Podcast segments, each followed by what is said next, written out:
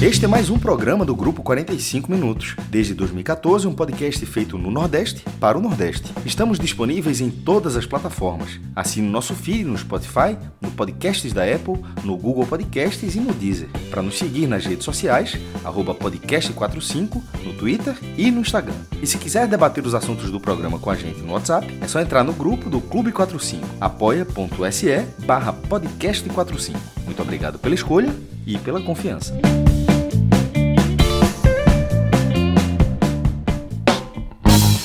Pessoal,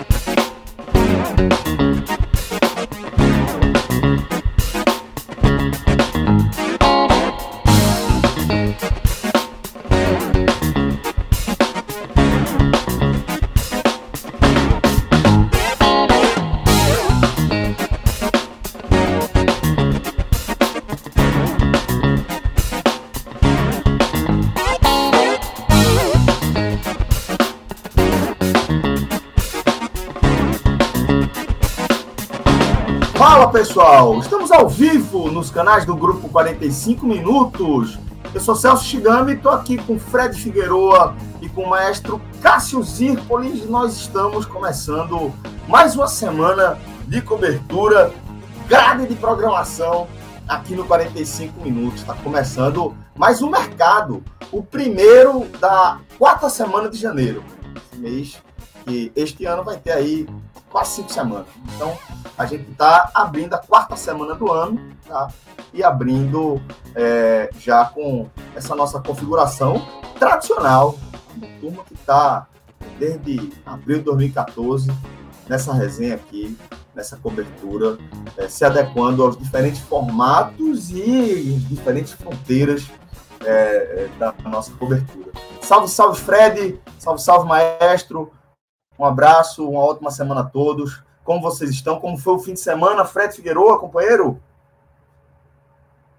Fim de semana assistindo, né? Assisti bastante jogos. Não é sempre que eu consigo parar e ver muitos jogos, mas dessa vez consegui assistir parte aí é, das equipes do Nordeste jogando estaduais.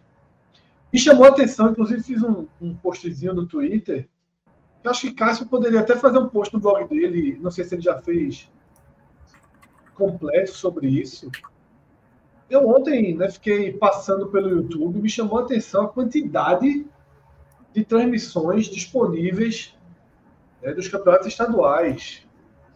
Olha, acho que tinha mais de 8, 9, 10 transmissões simultâneas né, de estados diferentes, todas gratuitas no YouTube, ali no final da tarde. E nem na, nos melhores momentos da, da, do Premiere, ou até antes do Premiere, quando tudo passava ali na TV por assinatura, foi, foi. Nunca a gente teve uma oferta tão ampla, né, qualidade boa de imagem, alguns melhores, outros piores. Eu, eu, eu passei, eu acho que eu vi um. Cheguei a entrar nos seis, sete jogos. Tá, o Clássico Goiano, o Campeonato Potiguar, o Campeonato Alagoano, o Campeonato Paraibano, né? Além dos que a gente acompanha mais de perto, o Campeonato Baiano com a TVE, Pernambucano e Cearense com a Gold, foi um, um, uma constatação de que essa popularização né, cada vez mais difundida dos streams e cada vez mais na nossa, no nosso, na nossa rotina, no nosso dia a dia, isso pode trazer um grande ganho, né? não só para o público, mas para o futebol como um todo.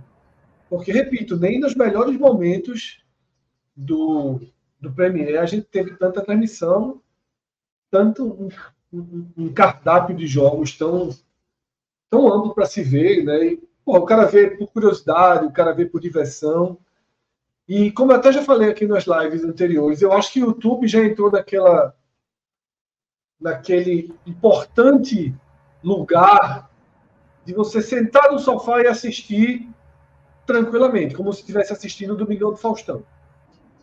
Sem exigir nenhum esforço. Ah, conecta ali, puxa Sim, daqui, total. ali, vai aqui. Não é mais assim, estica o fio do computador, joga para a tela. O avanço da tecnologia faz com que seja tão simples quanto assistir um programa na TV aberta. E eu acho que esse, esses novos tempos vão, Ô, Fred. vão ajudar tá, o futebol a, a, a recuperar espaços perdidos.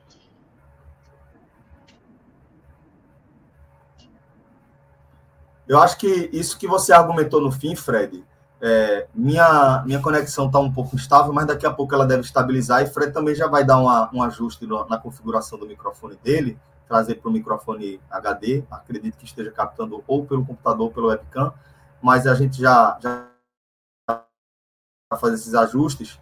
E, é, mas eu queria, Fred, aproveitar a, a, o desfecho ali do seu raciocínio de que é, essas novas tecnologias, a, o avanço do fornecimento de internet de velocidade, é, ele pode fornecer o espaço que o futebol perdeu, algo, algo nessa linha.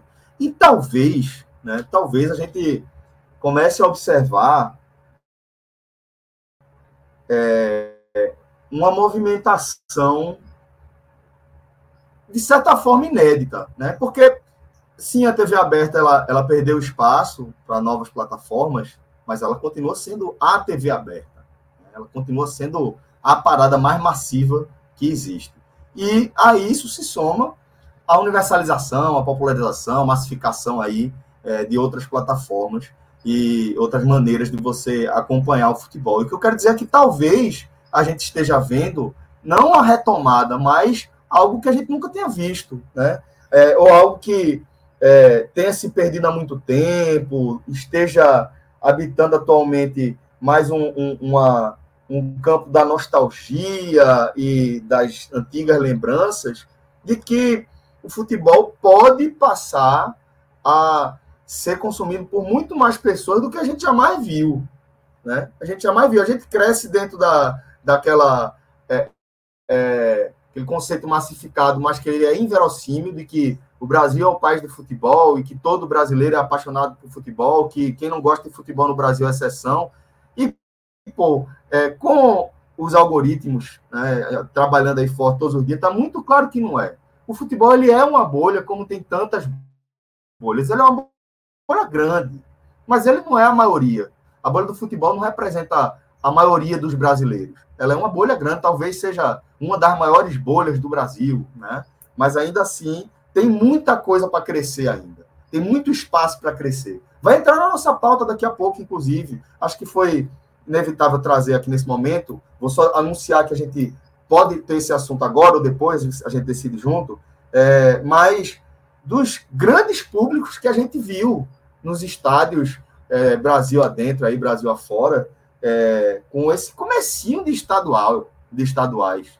Alguns na terceira rodada, a maioria ali na primeira, segunda rodada e a gente já vendo aí casa cheia em vários lugares do Brasil afora. E, porra, na década de 90, ou sem, como o mestre lembrou na nossa live de ontem, sem o, o boost ali de, de é, campanhas, né, é, que ajudavam lá a melhorar o público, incentivo fiscal e etc. É, eu não lembro de ter visto públicos enormes assim nos primeiros jogos contra os clubes que não são os clássicos né, contra os seus grandes adversários. E a gente já está vendo isso aí. Então, já pode ser uma sinalização de que algo está mudando. Enfim, tem muita coisa aqui para a gente debater sobre esse tema, mas eu queria só fazer essa, esse acréscimo ao que Fred já tinha destacado. Sobre isso, sobre esse assunto que foi falado ontem, Fred até disse, né, em relação ao post, eu até botei o link aí, acho que o Rodrigo daqui a pouco joga na tela, precisou reiniciar o computador que sobre as transmissões eu tinha feito nos estados do Nordeste, né? E tinha tido uma, uma, o posto inclusive trata disso, que nesse ano teve, pelo menos nos estaduais do Nordeste, é, aconteceu o enfraquecimento da dos campeonatos estaduais do Nordeste da, do pay-per-view. Não por falta de assinante, mas por causa de um novo modelo. É, o pay-per-view, há alguns anos, ele já está meio consolidado, que assim, você pode ver na TV por assinatura, mas é sobretudo um, um pay-per-view que você assina por streaming, né? Você, você pode ver na televisão, pode até espelhar, mas pode ver no tablet, no computador, enfim. É, mas não é aquele pay-per-view clássico atrelado só à TV, não, embora ainda exista. E isso acabou sendo deixado um pouco de lado uma conversão de streaming gratuito. Aí eu dou como exemplo é, o Pernambucano e o Cearense. é, que foi em 2023. Os dois tiveram o pay-per-view com o nosso futebol. E em 2024, esse contrato, que são TV aberta, TV por assinatura, TV pay-per-view, sinal internacional, vários contratos, mas esse contrato foi vendido, foi negociado com o Gold. E o Gold não é pay-per-view, o Gold tem transmissão gratuita, porque aí eles ganham, ganham, ganham com anúncio. Assim, eles ganham com anúncio, ganham de outra forma. E aí, na, na balança, alguém colocou, disse, ó, tá mais fácil ganhar, até porque o mercado, sobretudo de casa de aposta, está muito aquecido no Brasil, então é mais, tá, tá, tá mais fácil ganhar com retorno de anunciante e volume de, de gente assistindo às partidas do que é, assinante, ou seja, mais anunciante de volume. Aí você vai para para as estreias do, dos times de Pernambuco. Ah, eu, tinha, eu, fiz até esse post, a primeira rodada com o Náutico Santo Esporte, juntando as visualizações dos três, deu 1 milhão e 300 mil. Assim, é, isso no, no streaming, né? O esporte chegou a ter 93 mil. Isso no primeiro jogo. No segundo jogo, que foi o do Retrô, o primeiro jogo foi contra o Petrolina, o esporte teve 93 mil, o Santos teve 91 mil. No segundo jogo, porque a base bastante vai subir, né? Inclusive, esse canal comprou o Campeonato Carioca, começou com 1 milhão e 300 mil, estava com 1 milhão e 700 mil inscritos. Esporte Retrô já teve 138 mil de pico. Assim, foi de 93 para 138, foi aumentando. E um número que, um número que me chama muita atenção, eu até falei ontem, que é, é que foi Retrô e Petrolina. Fred mesmo aí que viu um bocado de jogo, eu também. No Campeonato Goiano, não confesso que eu não vi, não, mas comecei vendo de tarde dos, do campeonato, dos campeonatos no Brasil, dos estaduais do Brasil. Central e Flamengo, aí depois teve Náutico e Maguari, revezando com Bahia, com Atlético de Alagoas e Bahia, viu a reta final do segundo tempo de Maracanã e Ceará, e esses jogos, isso, tudo, todos esses jogos que eu citei, estavam à disposição no YouTube, todos seja pelo Gol, seja pela TVE da Bahia, seja pela FPF TV, todos eles estavam gratuitos. Basta ter internet e assinar. E na hora que terminaram esses jogos, eles tinham jogos da TV aberta. Aí na Record estava passando Campeonato Paulista com Corinthians e Guarani, e a Band. Será que é o contrário? Eu acho que a, e a Band estava passando Campeonato Carioca com o Flamengo, com Nova Iguaçu e Flamengo. E esses jogos já à noite. Quando todos esses jogos acabaram, restava um jogo desses assim, pelo menos dos conhecidos, restava um jogo ainda em exibição, que era Retrô e Petrolina. O que aconteceu? O acesso à audiência disparou. E esse jogo era um jogo do canal da FPF, que, que não tem 100 mil inscritos. De repente, esse jogo chegou a ficar. Chegou a quantas 20, pessoas, Cássio? 21 mil dispositivos, Fred. O do Náutico, mais cedo, no Gold, que é, um, que, é um, que é um canal de 1 milhão e 300 mil, e é o Náutico jogando, estava assumindo com 35 mil. Perceba que é Retro e Petrolina num canal de 100 mil, ou seja, porque o canal faz diferença, é um canal muito menor. Total. E ter 21 mil ou seja, porque muita gente. Foi, foi, o que aconteceu? Os secões de futebol, os jogos foram acabando e o cara. O, o próprio YouTube, o algoritmo vai dizendo: ó, tem esse joguinho ao vivo, ele vai indicando na sua tela, bota lá que tem ao vivo, o cara busca. Dia um, aí começou a aumentar. É, e foi muito curioso, assim, é, é muito ligado uma coisa com a outra. Os jogos da noite foram acabando, ali seis horas e tal, e esse jogo que começou às sete, é o segundo tempo dele foi lá para cima. Inclusive, é só, era só olhar os comentários. Porque eu, olhar, eu fui ler os comentários, aí aquela, é, é, aquela resenha de sempre, gente de Fortaleza, gente da Bahia, não sei se tinha gente de outros estados, mas assim, estava longe de ser um público pernambucano. Então, tá, o público estava ali. Ou seja, isso, e, isso era o jogo da FPF TV. Como tem os do Cearense também, a, a TV da Bahia vai passar o campeonato inteiro. O campeonato da Bahia desse ano tem 51 jogos. Todos os jogos vão ser transmitidos, como o Pedro falou, todos eles. A TVE, né, que é a, a emissora pública da Bahia, e, e na rede nacional, ela é a TV Brasil, mas lá é a TVE. Alguns jogos, talvez o Bahia, talvez o Bavi, como foi no passado, ano passado passou, passem na TV Brasil. O Bavi e as finais. Inclusive, o Bavi do ano passado deu 103 mil telespectadores em São Paulo. É, mas todos esses jogos, eles também têm um canal no YouTube com 380 mil pessoas e todos eles, o sinal é replicado em todos os, em todos os jogos, são replicados no YouTube. Mas Pedro falou um negócio muito curioso, que como os jogos estão desmembrados, todas as partidas estão passando, até esse momento, no na TV aberta também. A última rodada vai ser difícil porque todos os jogos são simultâneos, mas agora, como os jogos são desmembrados, alguns jogos no sábado, um de 4, de 18 horas, aí de repente sábado, domingo, um de 4, aí depois um, um de noite, de 20 horas, enfim, como a tabela está desmembrada, todos os jogos estão passando na TV aberta. assim, E essa, a audiência, obviamente, não vai ser a mesma do, do Bahia com jogos como foi de repente o Azueirense já, já com o jogo que teve ontem.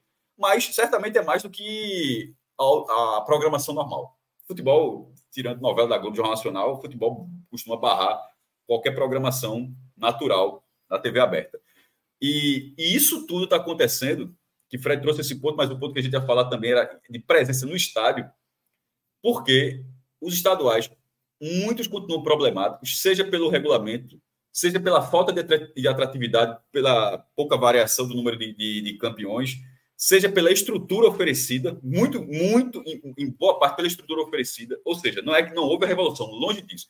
Os estaduais eles estão em seu momento mais desvalorizados na história, na história de 100 anos, talvez seja o momento mais desvalorizado em termos de competitividade, porque o Campeonato Brasileiro tomou oito meses. Mas mesmo nesse cenário, é inacreditável, e, e, e, a gente está colocando essa audiência, como todo mundo está vendo, talvez as coisas se conectem, Fred e Celso, não sei se vocês concordam, na hora que está todo mundo vendo, e o cara está vendo o jogo, uma coisa vai chamando a outra, e aí você vai vendo. Esse, é, essas primeiras rodadas. Porque, repito, nunca foi assim. Se você pegar placar dos anos 80, anos 90, quando sempre tem as fichinhas de público, ficha, ah, tabelão, placar, né? E, ou então, se for pesquisar em jornais antigos, na Biblioteca Nacional, você vai ver as fichas lá. Os públicos nunca foram dessa forma. É, a, gente, a gente teve logo o primeiro caso aqui do ano. O Santa Cruz começou logo, o Pernambucano começou muito cedo, né? Com 18 mil pessoas. Chamou muita atenção público excepcional. O Santa há três dias tinha perdido, tinha sido eliminado, perdido não, tinha sido eliminado da Copa do Nordeste, e o jogo foi de noite e, e ainda deu esse público. Aí vem público excelente. Mas aí vieram outros públicos. O Fortaleza, que está no momento, porra, contrasta de forma absurda com o Santa, jogou no Castelão com 19 mil pagantes.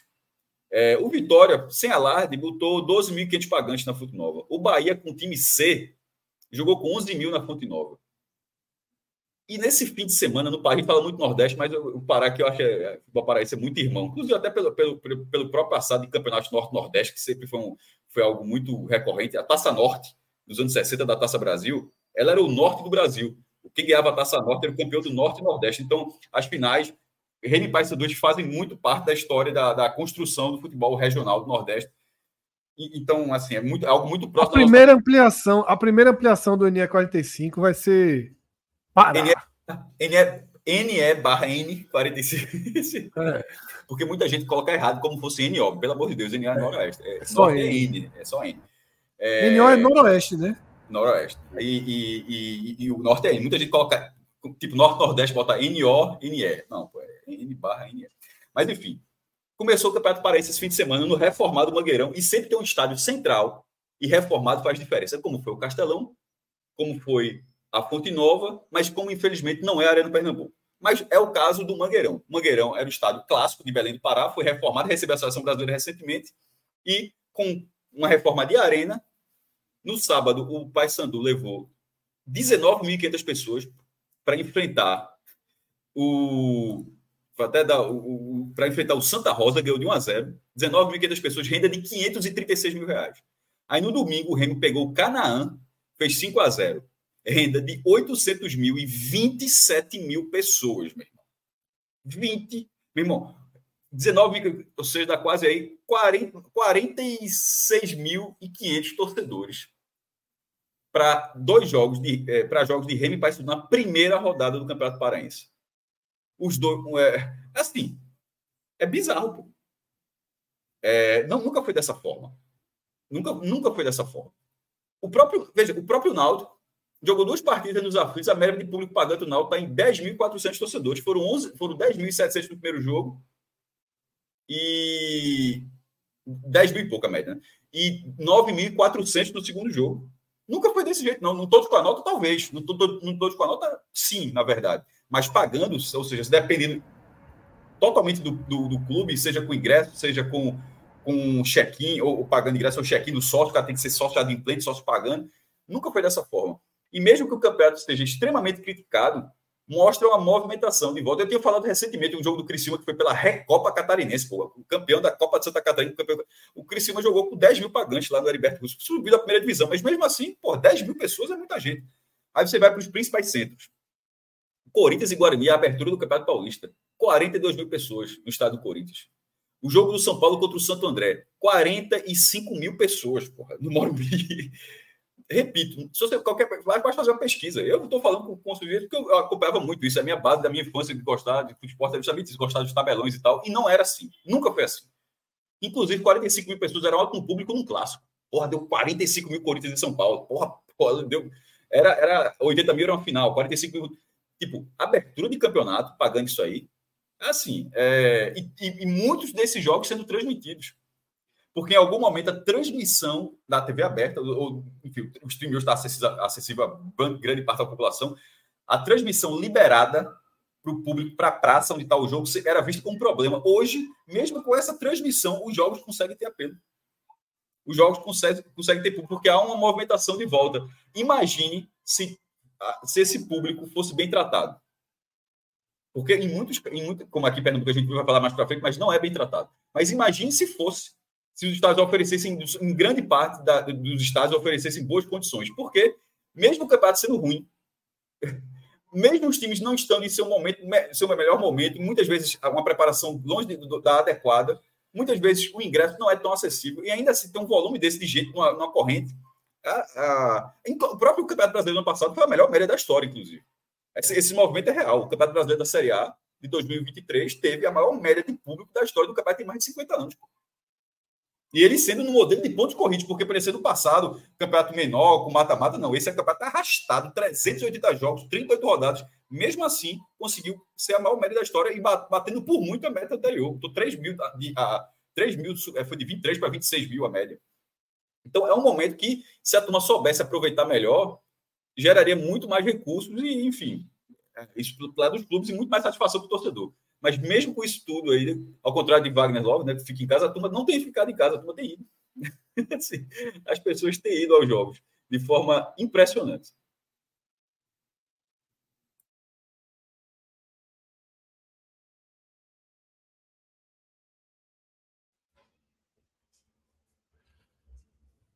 Internet de Celso tá daquele jeito, viu? O Cássio ainda tá falando para é, Celso. Tá, eu já. Tá não, tá não. Eu já pedi, já pedi uma, uma reinicialização aqui do, do, do sinal da internet para mim. É assim que eu passar a bola para vocês, eu vou sair e voltar rapidamente para reiniciar o modo. Mas, Fred, Agora, é, eu acho que... Né, a, gente tava, a gente tava conversando normal. Começa o programa, desaba, né? Bizarro, velho. Bizarro. Bizarro. É inacreditável, pô. E assim, já tem uns dois ou três meses, não, uns dois meses, pelo menos, que eu tô nessa luta com a BBG, a operadora, para é, a, a, entrega aí do, do, do, combinado, né? Mas enfim, agora aparentemente deu uma estabilizada e eu acho que dá para tocar o barco para vocês, não. pelo menos, antes de, de, de voltar para fazer essa estabilização do Molden também. Mas é o seguinte, Fred, queria que você também trouxesse a sua visão é, já nesse novo estágio da sua análise, da análise que você fez depois da composição que eu e, e Cássio trouxemos também, dessa visão de que parece ser um movimento para algo é, inédito, mas também eu queria que você é, contribuísse com esse aspecto que Cássio trouxe. Né? Imagine se fossem bons produtos. Imagine se o torcedor fosse tratado como um consumidor. Se o torcedor não fosse tratado como nem bicho deveria ser tratado. Imagine como seria, velho, se a gente tivesse aí. Então, Fred, se você puder dar da sua contribuição também sobre esse aspecto, sei que enriqueceria demais aqui o nosso debate. Vamos lá, Celso. É, eu acho que processos que acontecem em outros países, a gente começa a, a, a enxergar que mais cedo ou mais tarde acho que essa onda chega. Mais cedo ou mais tarde, essa onda alcança o nosso mercado, que é um mercado inferior aos grandes centros europeus, né, naturalmente, em relação ao futebol e a basicamente tudo na vida. Então, assim como também basicamente tudo na vida, os avanços, os costumes, eles vão chegando em ondas. E já se percebia há algum tempo na Europa a virada de chave em relação à questão estádio-televisão. Enquanto aqui no Brasil a gente estava vivendo o oposto, que era cada vez mais as pessoas comprando televisões maiores, investindo em, em, em, em ferramentas, né, em eletrodomésticos, em estrutura dentro de casa. Então, compra televisão, compra o som, compra churrasqueira, compra mesa, compra faca, compra tábua, compra absolutamente tudo para que ficar em casa vendo futebol muitas vezes seja o grande programa. E aí junto os amigos, os amigos chegam cinco horas antes do jogo, faz um churrasco, faz um almoço, pede uma pizza. E essa era a cultura que estava em curso no futebol brasileiro, onde ver o jogo em casa é uma, é uma diversão muito melhor, uma diversão muito mais completa do que ir ao estádio.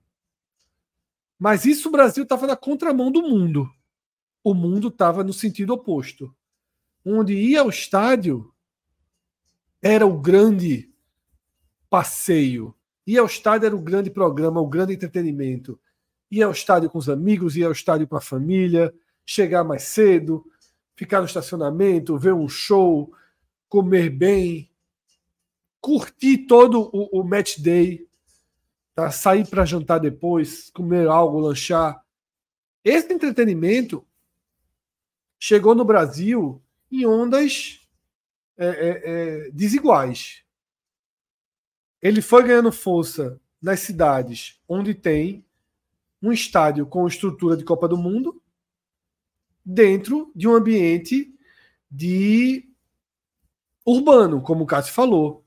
Você tem um castelão dentro de Fortaleza, você permite que esse comportamento seja cada vez mais popularizado. E culturalmente existente na, e, e culturalmente Sim. presente na, na, torcida. Ou seja, o negócio está 50 anos, faz parte de lá, o Malgueiro faz parte. Independentemente da, da distância, você já nasce saber, ó, aquilo ali faz parte da sua realidade, não é algo in, uma imposição em algum momento, ou vai ser ali e pronto, e ponto final. Mas se a imposição for no lugar ultra estratégico, ok também. Não, mas okay. isso é óbvio. Mas eu estou falando ali, o ali, o ali que eu quis dizer Sim. é não sendo estratégico. É. assim. é, que é o caso da, é o caso aqui de Pernambuco, né? Mas é, a própria Arena Itaquera, lá do Corinthians, que nem é, é, é, é, no, é mais na periferia, mas é super bem atendida por, por transporte público, por metrô, por exemplo. Metrô, o metrô Mas a gente tem do, do, do, estado do Corinthians. É, a gente tem exemplos como de Cuiabá, que sequer tinha cultura do futebol, mas uma arena de Copa do Mundo, bem localizada e tudo que a gente já falou aqui. Então, é, chegou no Brasil por ondas. E essas ondas estão cada vez mais alcançando outras cidades, centros menores, em relação a, a desenvolvimento, não em relação à quantidade de torcedores, porque Belém é, sempre foi um, um, lugar, por exemplo, que a gente citou aqui, de público gigantesco. Então, eu acho que a gente está vivendo de novo a era de que ir ao estádio é um entretenimento muito melhor do que ficar em casa com sua televisão de 65 polegadas, seu sistema de som, sua churrasqueira elétrica e, e, e assim vai, tá? Não pode não Volta... ser melhor, mas voltou a ser uma concorrência a isso. É. Porque, mas é melhor, Cássio. Quando, quando o estádio é melhor, é muito melhor. A sua, não sei, a, sua descrição foi muito boa. É, não sei se a sua descrição é. É, tô, tô falando de verdade, a sua descrição foi muito boa para dizer que no estádio é melhor.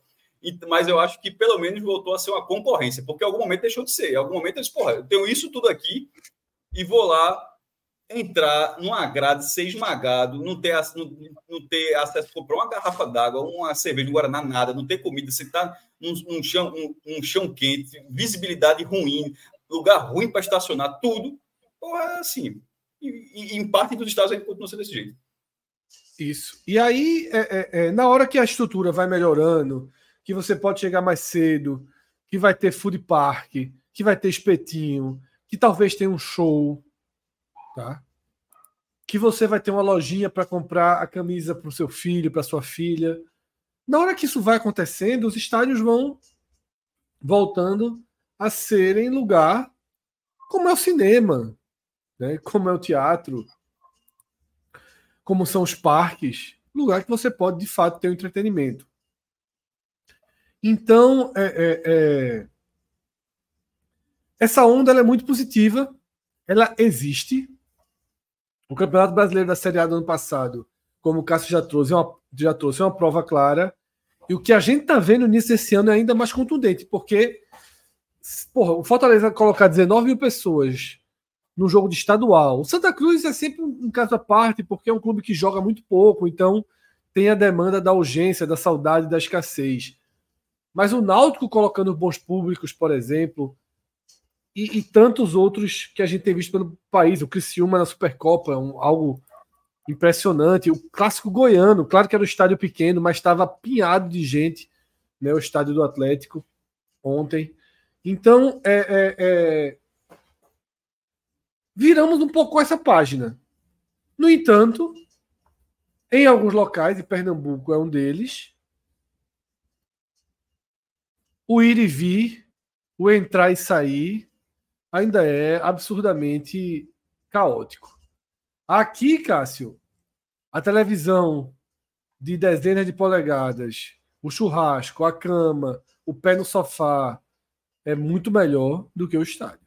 Porque o melhor estádio que a gente tem, que é a Arena, que oferece uma série de obstáculos de mobilidade urbana, seja o tempo no trânsito, seja a escassez do transporte público, para chegar até ele, tá?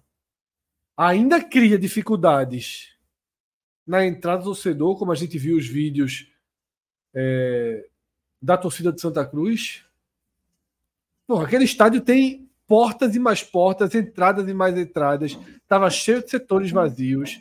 O público não foi um público de superlotação, pelo contrário, metade do estádio estava vazio. Grande parte dessa metade vazio por questões de determinação de segurança pública, mas uma série de erros do esporte, da polícia, da FPF, da organização, seja lá de quem for os erros, tá? Porque se repetem, porque se repetem. Não é o único clube que erra. O Santa Cruz não consegue colocar sua própria torcida para dentro do Arruda nos seus jogos. Tá? Então, assim. Esse, é, esporte... a, a, diferença desse jogo é ter sido na Arena Pernambuco. É, exatamente. É, onde tem todos é, os portões do mundo. Essa é, a é. diferença, porque é, o cenário, infelizmente, é um cenário comum. Isso. Agora, então é, é, é, é, importante ele é um cenário comum. Eu vou falar só isso, senão a gente vai atropelar essa pauta, porque essa pauta era, era mais para frente. É um cenário comum, mas que, ao acontecer na Arena Pernambuco, fica claro que nem sempre é só a estrutura do estádio tá o problema.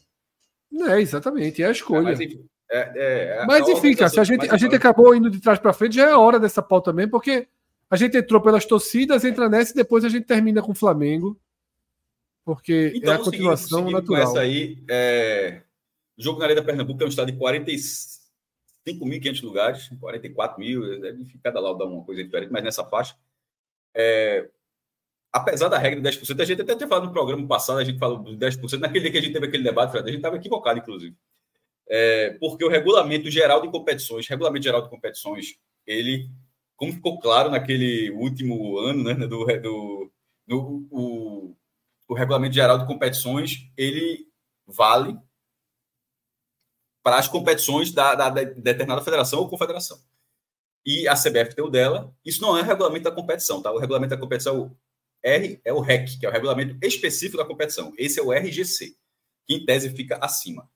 E por que, que ele fica acima? Não só, porque nesse, nesse REC tem o REC da o regulamento específico da competição da, da Série A1, da Série A2, do Pernambucano Feminino, do Sub-20, Sub-17, e acima desse tem o regulamento geral de competições, que aí ele vai para várias outras de determinações, que, ou seja, essa regra vale geral. E uma delas, a da, aí cada federação coloca a sua, a da FPF, da Federação Pernambucana de Futebol, de 2024. Ah, esses regulamentos eles sempre são atualizados anualmente. Então, a versão atual, o artigo 87, diz o seguinte, Fred, né, a informação correta aqui, o texto é um texto curtinho. O artigo 87 do Regulamento Geral de Competições da FPF em 2024. Artigo 87. O clube visitante terá o direito de reservar à sua torcida a quantidade máxima de ingressos correspondente a 20%. Aí bota entre parênteses, por escrito, 20%. Que tem que ser assim, senão alguém pode achar que a 20% da capacidade do estádio ou da capacidade permitida pelos órgãos de segurança. Ponto. desde que se manifeste em até três dias úteis antes da realização da partida, por meio de ofício dirigido ao clube mandante, obrigatoriamente com cópia à federação. É, nesse momento, são duas situações. A, a, área de Pernambuco ela não tem restrição de segurança. Tem algum áudio da vazante, que é o Celso aí. É, o, é por causa do teclado, Celso. O, não tem, a, a Arena Pernambuco não tem restrição de segurança. Então, ela não tem. Para dar um exemplo, a rua cabe 60 mil pessoas, mas ele só pode ele é permitido, caso o anel superior seja liberado, coisa que nem vem acontecendo, inclusive, 44 mil. A ilha tem capacidade para 32 mil, mas está sendo liberado só para 26 mil. A, a, Arena Pernambuco não tem isso. Ela tem lá os seus 45 mil, ela pode receber 45 mil. Não há qualquer limitação desse tipo. Então, 20% disso seria muito mais do que os 4.500 que a gente tinha falado. Na verdade, o Santos já tinha, Fred, aquele, aquela carga maior que você queria desde o começo. Ou seja, esse era um ponto. O Santos tinha direito. Segundo ponto, se fez o ofício. Nesse momento, quando a gente estava gravando a live, a gente está no NE45, a gente está, nossos repórteres estão lá tentando apurar essa história, porque eu acho que é, uma, é, a, última, é a última pedrinha que falta no tabuleiro. Porque teve toda a reunião do grupo do grupo do, do, do GT, né? É, que é é, que é com o governo do Estado, com a SDS, né, com a Polícia Militar, com a Federação Pernambucana, com os clubes envolvidos que fazem toda essa organização. Mas, independentemente disso tudo, tem essa parte burocrática. E essa parte burocrática, caso tenha sido conversado dessa, dessa forma, era só para, de repente, oh, não estou tão errado, não. Não fosse tão errado porque não mandou ofício, se fosse o caso. Mas, no fim das contas, se houve, essa, houve a reunião e houve a solicitação posterior do, do, da federação pela, pelo aumento da carga, isso não foi no sábado, isso foi, ainda, foi antes ainda. E a Arena Pernambuco eu, nesse caso, estou dizendo, pô, o Cássio está falando besteira? Posso estar, mas a Arena Pernambuco é um estádio, e, sobretudo, com a, com a quantidade de policiais que tinha sido é, designada para aquele jogo, não é um absurdo mudar aquela entrada ou liberar um, mais um portão de entrada em 18 horas até o jogo. Isso não é a coisa, isso não é uma missão de James Bond, certo?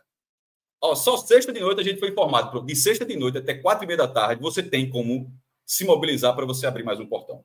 Não tem como dizer que não havia tempo. Assim, eu, eu sinceramente eu não consigo achar que, que era. Pô, infelizmente a gente foi avisado sexta de noite, não dá, não. Dava. É, mas mostra que todas as partes, acho que o Santa, nesse momento eu não faço a menor ideia se o Santa encaminhou o ofício.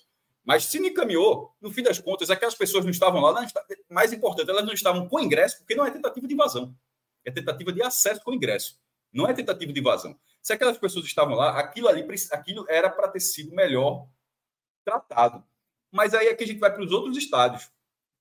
O acesso da, da torcida visitante na Ilha do Retiro é horrível. É um portão na geral do placar. O do Arruda, que é, é do outro lado, inclusive, é um lado contrário, onde a, a torcida do Santa Cruz chega. Você, você, você tem que fazer até um, um, uma volta de, que é difícil até de você não, não passar onde está a torcida do Santa para você chegar à torcida visitante. A dos aflitos é uma. A rua do Manuel, Manuel de Carvalho é uma porta, é, uma, é um portãozinho pequeno para entrar no setor de visitantes aflitos. Ou seja, esse problema é geral. Mas na Arena Pernambuco, as cenas que a gente viu, péssimas em relação ao acesso à torcida do Santa, a gente já viu todos os outros estádios dos clássicos, e ali chama a atenção na escala muito maior que, porra, nesse estádio não.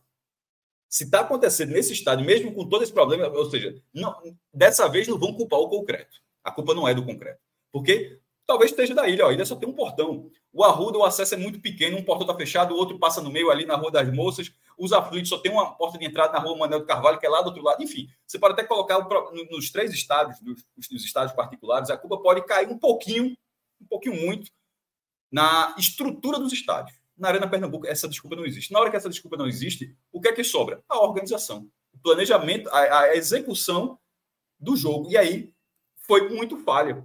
Porque chegou a ter um momento que o Santa Cruz anunciou que estava vendendo o anel inferior.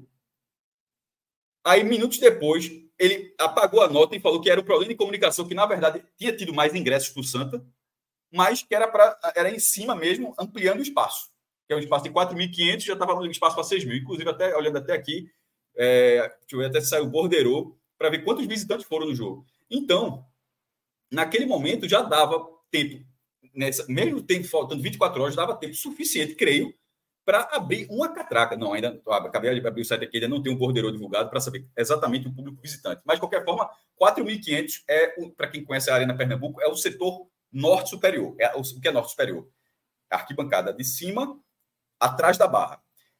ela cabe 4.500 pessoas. Para ter tido 6 mil, um pouco mais de 6 mil, ou seja, você botou um pouquinho mais da lateral ali, ou seja, ampliou aquele espaço, só botou a grade.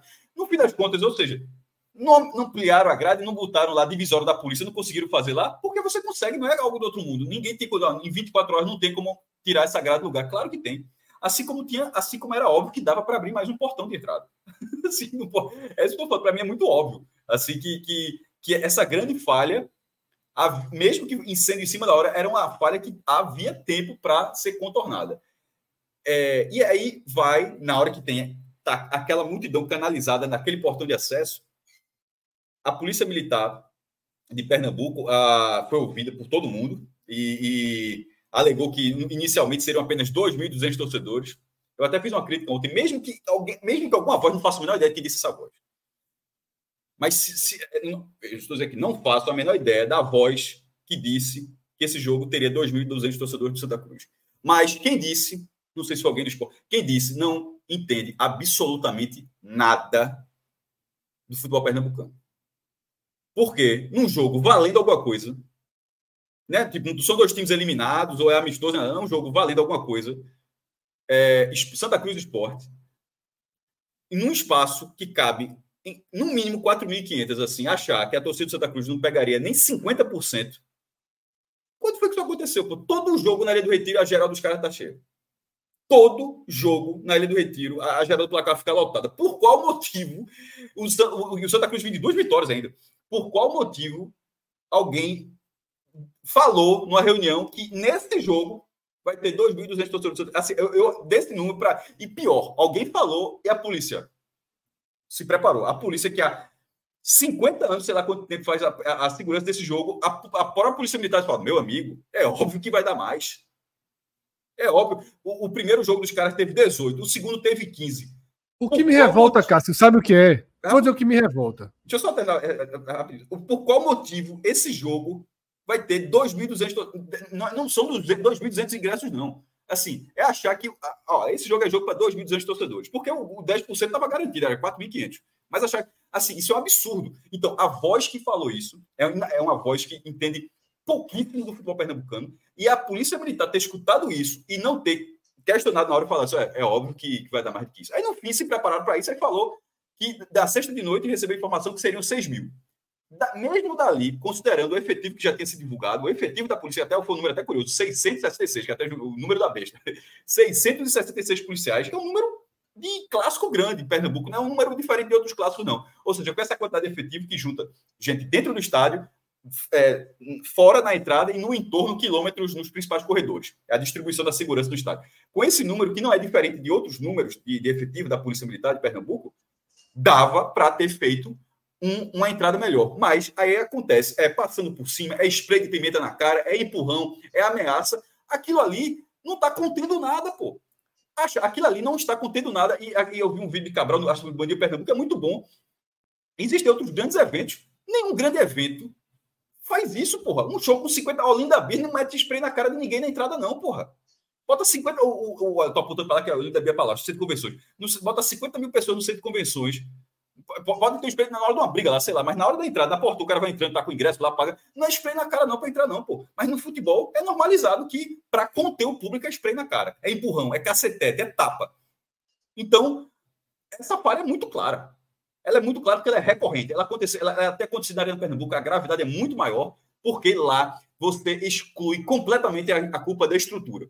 Não tem, ali não, ali, meu irmão, o estado da Copa do Eu até brinco, ó. Ali do Retiro é o estado da, é o estado da Copa do Mundo também, mas 1950. A Arena Pernambuco é da Copa de 2014.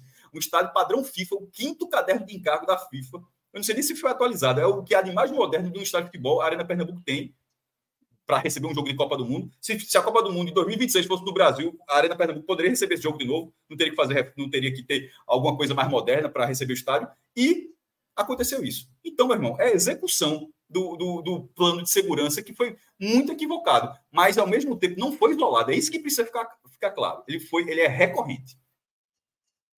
É, eu acho que tem um, um, ponto que me revolta aí.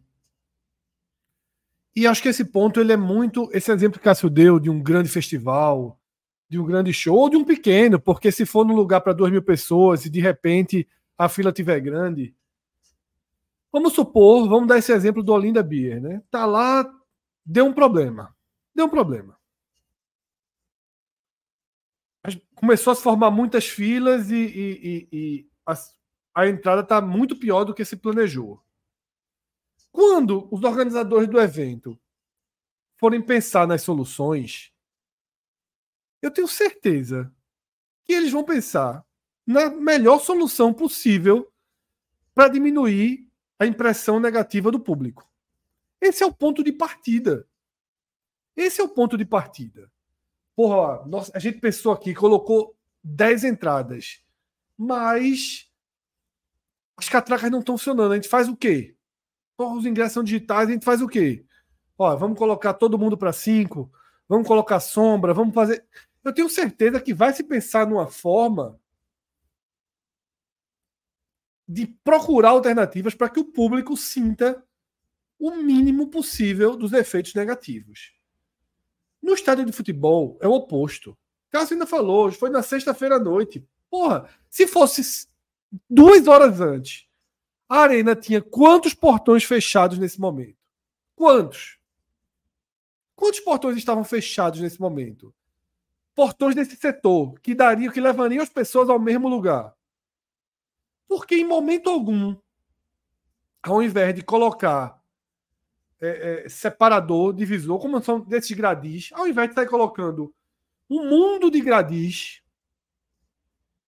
e acochando, apertando, minando o público, tratando mal o público, colocando no sol, no aperto. Porque a solução é sempre, ó, só tem uma porta para entrar. Vamos quem vier que se foda. Porque é isso que, que a polícia e os organizadores, fazem. Ah, o esporte a Arena de Pernambuco cometeu o erro, cometeu gravíssimo, multa, responsabiliza, tira a mão de campo, faz o que quiser. Mas a gente precisa dar um jeito nisso aqui para que as pessoas não sofram. Abre outro portão, ah, não tem catraca, beleza, entra sem catraca. Tu percebe que pela foto, nem esse portão tá tudo aberto. Isso. Então, assim, é, é, é, é entra por outro. Ah, quem veio até aqui, São Lourenço, o cara tem ingresso, meu velho. Abre. Abre. Deixa entrar sem ingresso. Pronto. O que não pode é isso. Porque se tivesse entrado 50 pessoas sem ingresso, era muito menos danoso, danoso. para a alma do futebol do que isso que a gente viu, do que quem passou né, por, tanta, por tanta privação humana, pô. A gente vê imagens horríveis, pessoas chorando, sufocadas, pressionadas, acuadas, ameaça ameaçadas. A galera só queria ver um jogo de futebol, pô. Tava pagando caro para ver esse jogo. Foi longe de casa. Gastou com estacionamento, gastou com carro, gastou com comida, ou gastou com transporte alternativo, ou gastou com transporte público. Levou a família, levou dois, levou três, levou namorada, levou namorado, levou primo, levou tio. Saiu de casa meio-dia, voltou para casa 10 da noite, 9 da noite, para ser tratado pela polícia como se fosse bandido, pô.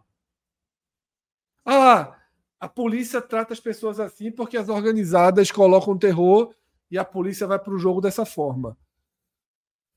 Veja, polícia não existe para ter comportamento similar ao do bandido. Quando a polícia faz isso, em qualquer esfera, é porque a polícia perdeu a sua essência. Seja na milícia, nas milícias do Rio de Janeiro, nos grupos de, de extermínio no país todo. Na hora que a polícia se comporta para rivalizar com quem está errado,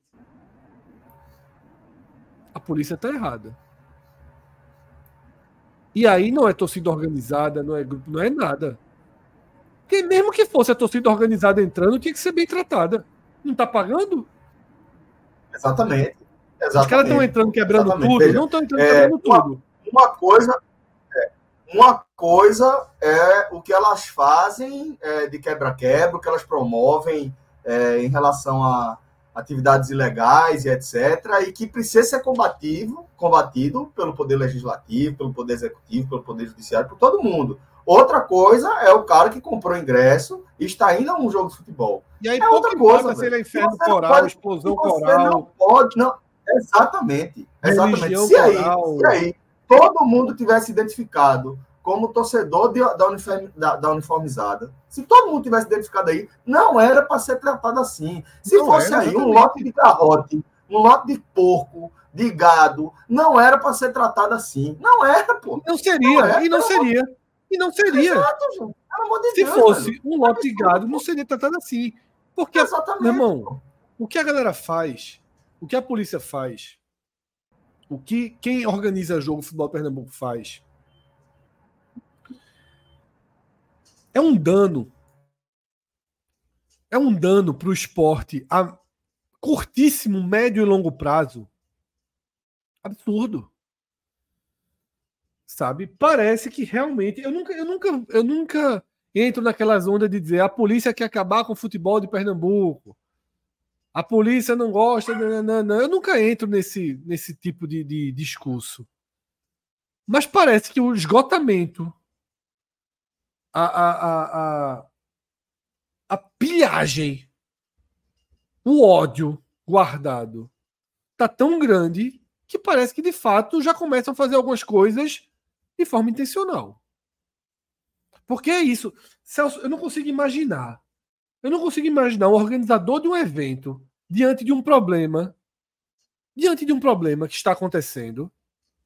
Eu não consigo imaginar como é que a escolha é maltratar o público. Eu realmente não consigo imaginar que conclusão é essa. Que conclusão é essa? Ó, o equipamento muito mais público, gente do que espaço. o equipamento público. E o equipamento público. Historicamente, historicamente, o problema é convencer o público a utilizar. Historicamente, ele Isso. nasce com esse problema. Pronto, ó, a gente está fazendo aqui uma arena de Copa do Mundo, a gente sabe que vai funcionar para a Copa das Confederações, a gente sabe que vai funcionar para a Copa do Mundo, e depois, desde já, a gente precisa entender o que vai fazer depois disso aqui.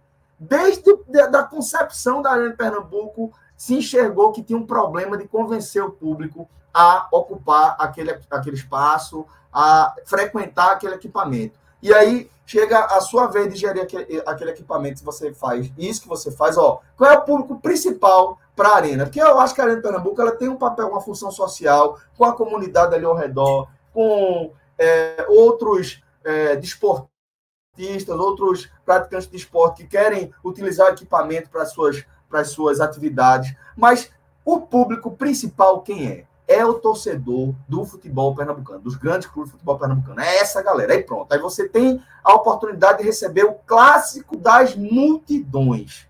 O jogo que reúne o maior número de usuários em potencial daquele equipamento no estado, certo? Aí você pega escolhe tratar os seus futuros usuários dessa forma.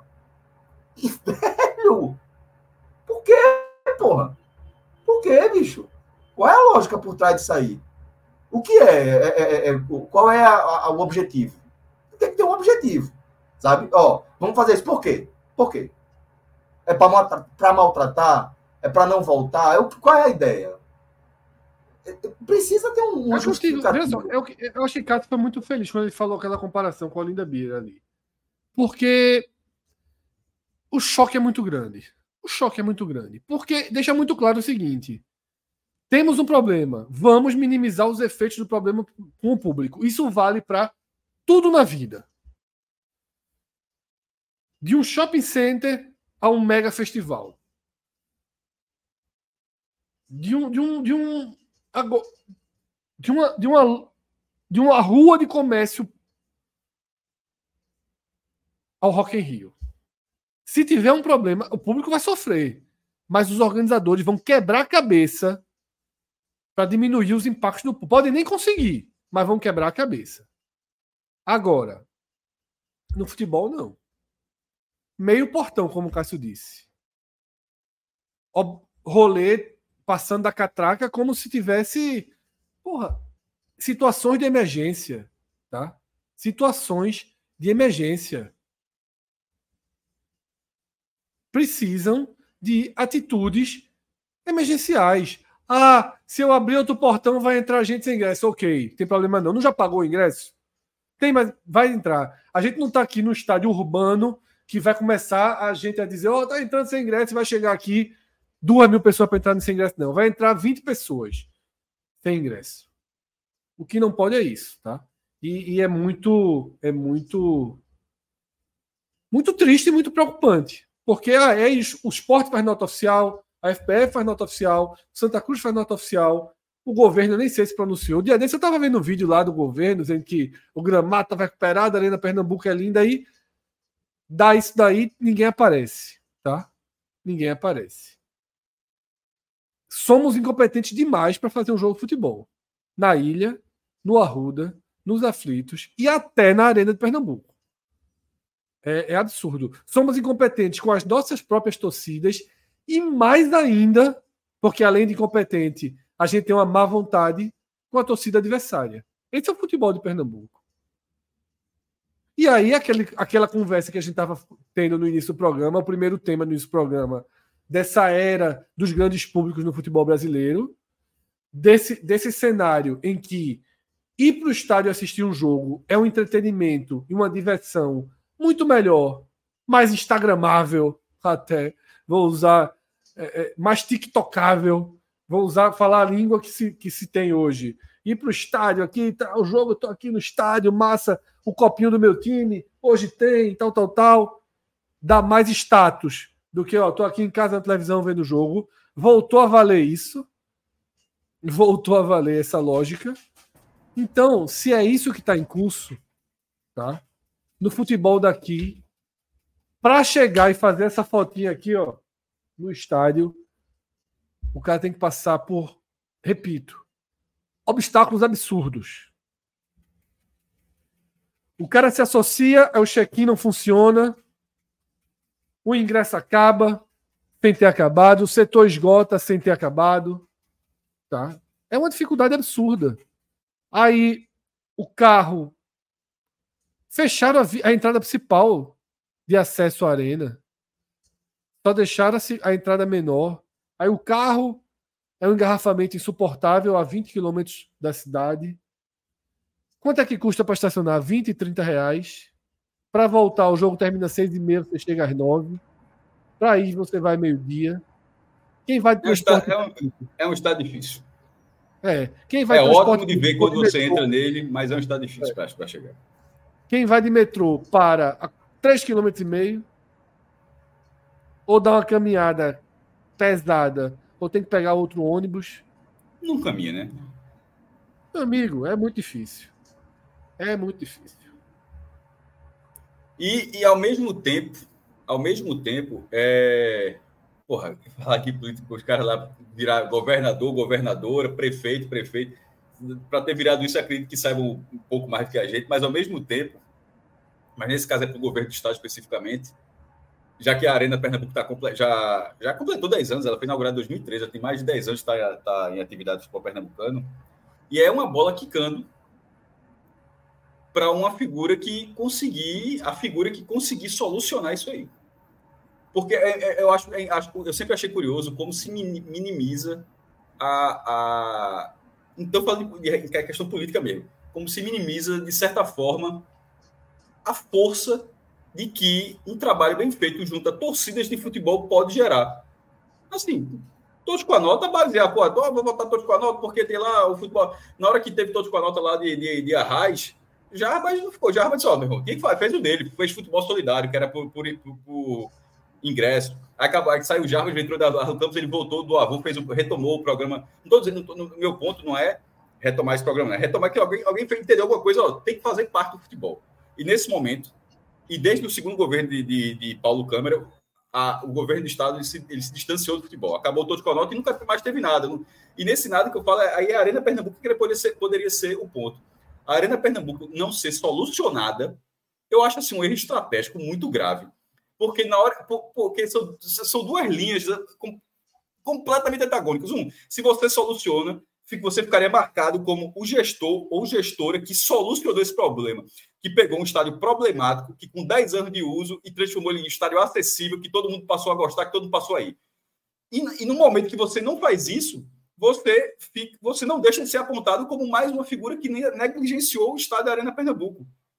Que passou lá quatro anos e não fez nada, não ajeitou uma pista, não botou um acesso mais perto, não trabalhou a segurança. Essa é uma bola quicando, assim, para quem comanda o Estado, que é, eu, eu acho inacreditável que, que as pessoas que comandam o Estado não não tenham tanto interesse assim como deveriam ter. Porque o, o mais difícil era fazer o estádio.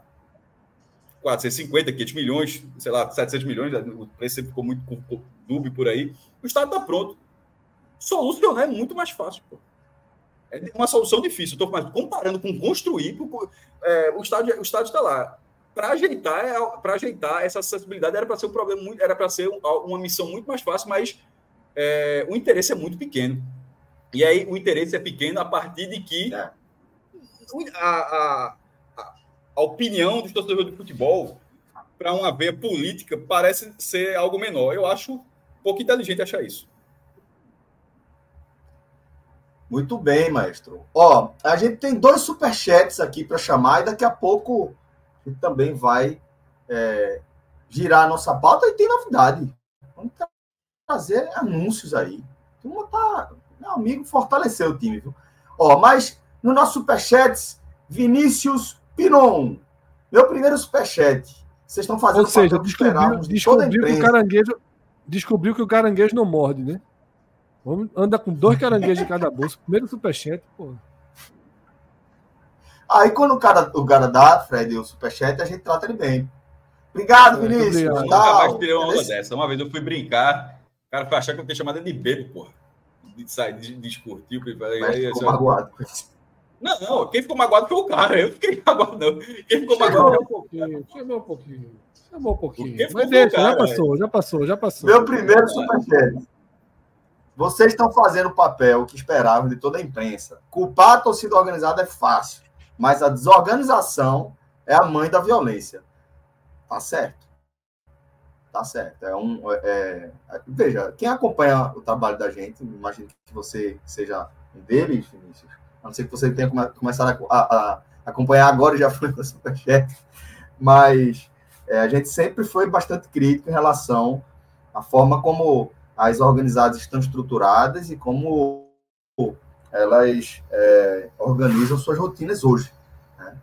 Entretanto, o que a gente está tratando aqui é outra questão. Então, a gente, de fato, está separando as caixinhas aí e a gente está tentando responsabilizar quem agora precisa ser responsabilizado por aquilo ali. Não tem culpa nenhuma de torcedor nas imagens que a gente viu no Clássico das Multidões. Ali, não na arena, soube de confusões aí, é onde a gente entra com a nossa parte crítica em relação às organizadas, mas ali não. Ali é, é, é onde fica claro que, como você está falando, a questão da violência, ela não começa e termina nas organizadas. Claro que não. Óbvio que não. Aí a gente precisa falar da ausência do poder público, ausência de políticas públicas, é, a gente precisa falar da, da é, ineficiência do executivo, dos diferentes é, é, administradores que a gente teve no executivo, que convivem aí com esse problema, é, do judiciário, do legislativo, tudo isso aí, as polícias, sobretudo, a gente precisa enxergar que, que compõe o quadro da violência. E aí dá para, como você destacou, colocar na conta da desorganização. Não está organizado como deveria, não está estruturado como deveria. Os atores é, públicos é, que deveriam solucionar esse problema tem falhado é, sistematicamente. Esse é, um, de fato, o cenário. Vamos para o próximo superchat. Obrigado, Vinícius. Volte sempre, viu, meu irmão? Eu acho que Carlos queria falar alguma coisa, que ela tinha levantado a mão. Não, era de outro comentário, mas depois desse superchat eu falo, então. Era, era, é, mas um... aí eu, eu, vou completar isso, sobre isso mesmo, Celso, que... É... Ah, então fale, pode falar. As organizadas têm um papel gigantesco dentro da cultura de violência instalada no entorno do futebol de Pernambuco. São grupos que muitas vezes são formados estimulados a isso. O que mais me incomoda na, nas organizadas é a ódio à violência gratuita. A ódio à violência gratuita me incomoda profundamente. Ter como cerne do grupo pegar um porrete para se encontrar um cara ou até marcar para bater um no outro. Eu acho que a violência gratuita ela é uma das coisas mais absurdas que pode existir numa sociedade onde já se tem violência estrutural.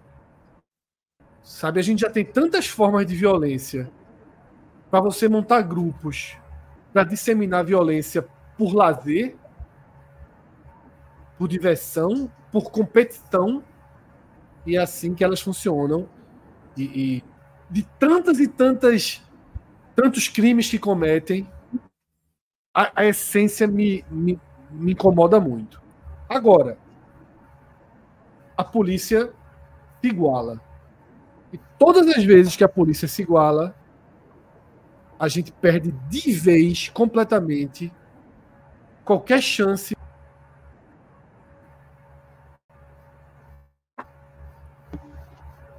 Deixa eu ajustar aqui os som que qualquer chance de controle, tá? Qualquer chance. Deixa eu ajeitar de novo aqui, que toca, toca. Agora, vai. A gente perde qualquer chance de controle, qualquer chance de solução e qualquer chance de pacificação. Até porque, veja só, essas imagens aí estão circulando. O torcedor do Santa Cruz sentiu na pele. Caso a gente tenha um problema num próximo jogo no Arruda, quarta-feira, como vai estar a relação torcida-polícia? Se o grupo organizado entrar em confronto com a polícia por qualquer razão na quarta-feira, a sensibilidade geral do torcedor do Santa Cruz vai estar contra ou a favor da polícia? Vai estar contra. Porque a polícia fez isso aí com eles há quatro dias, há três dias antes. Tá?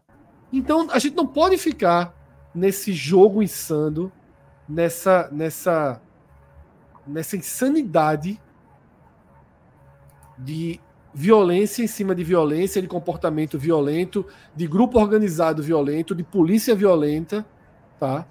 E de organizadores de evento, no caso, organizadores de jogo de futebol, sem nenhuma visão de mercado, sem nenhuma visão de grande evento, sem nenhuma preocupação em atender e receber bem o público.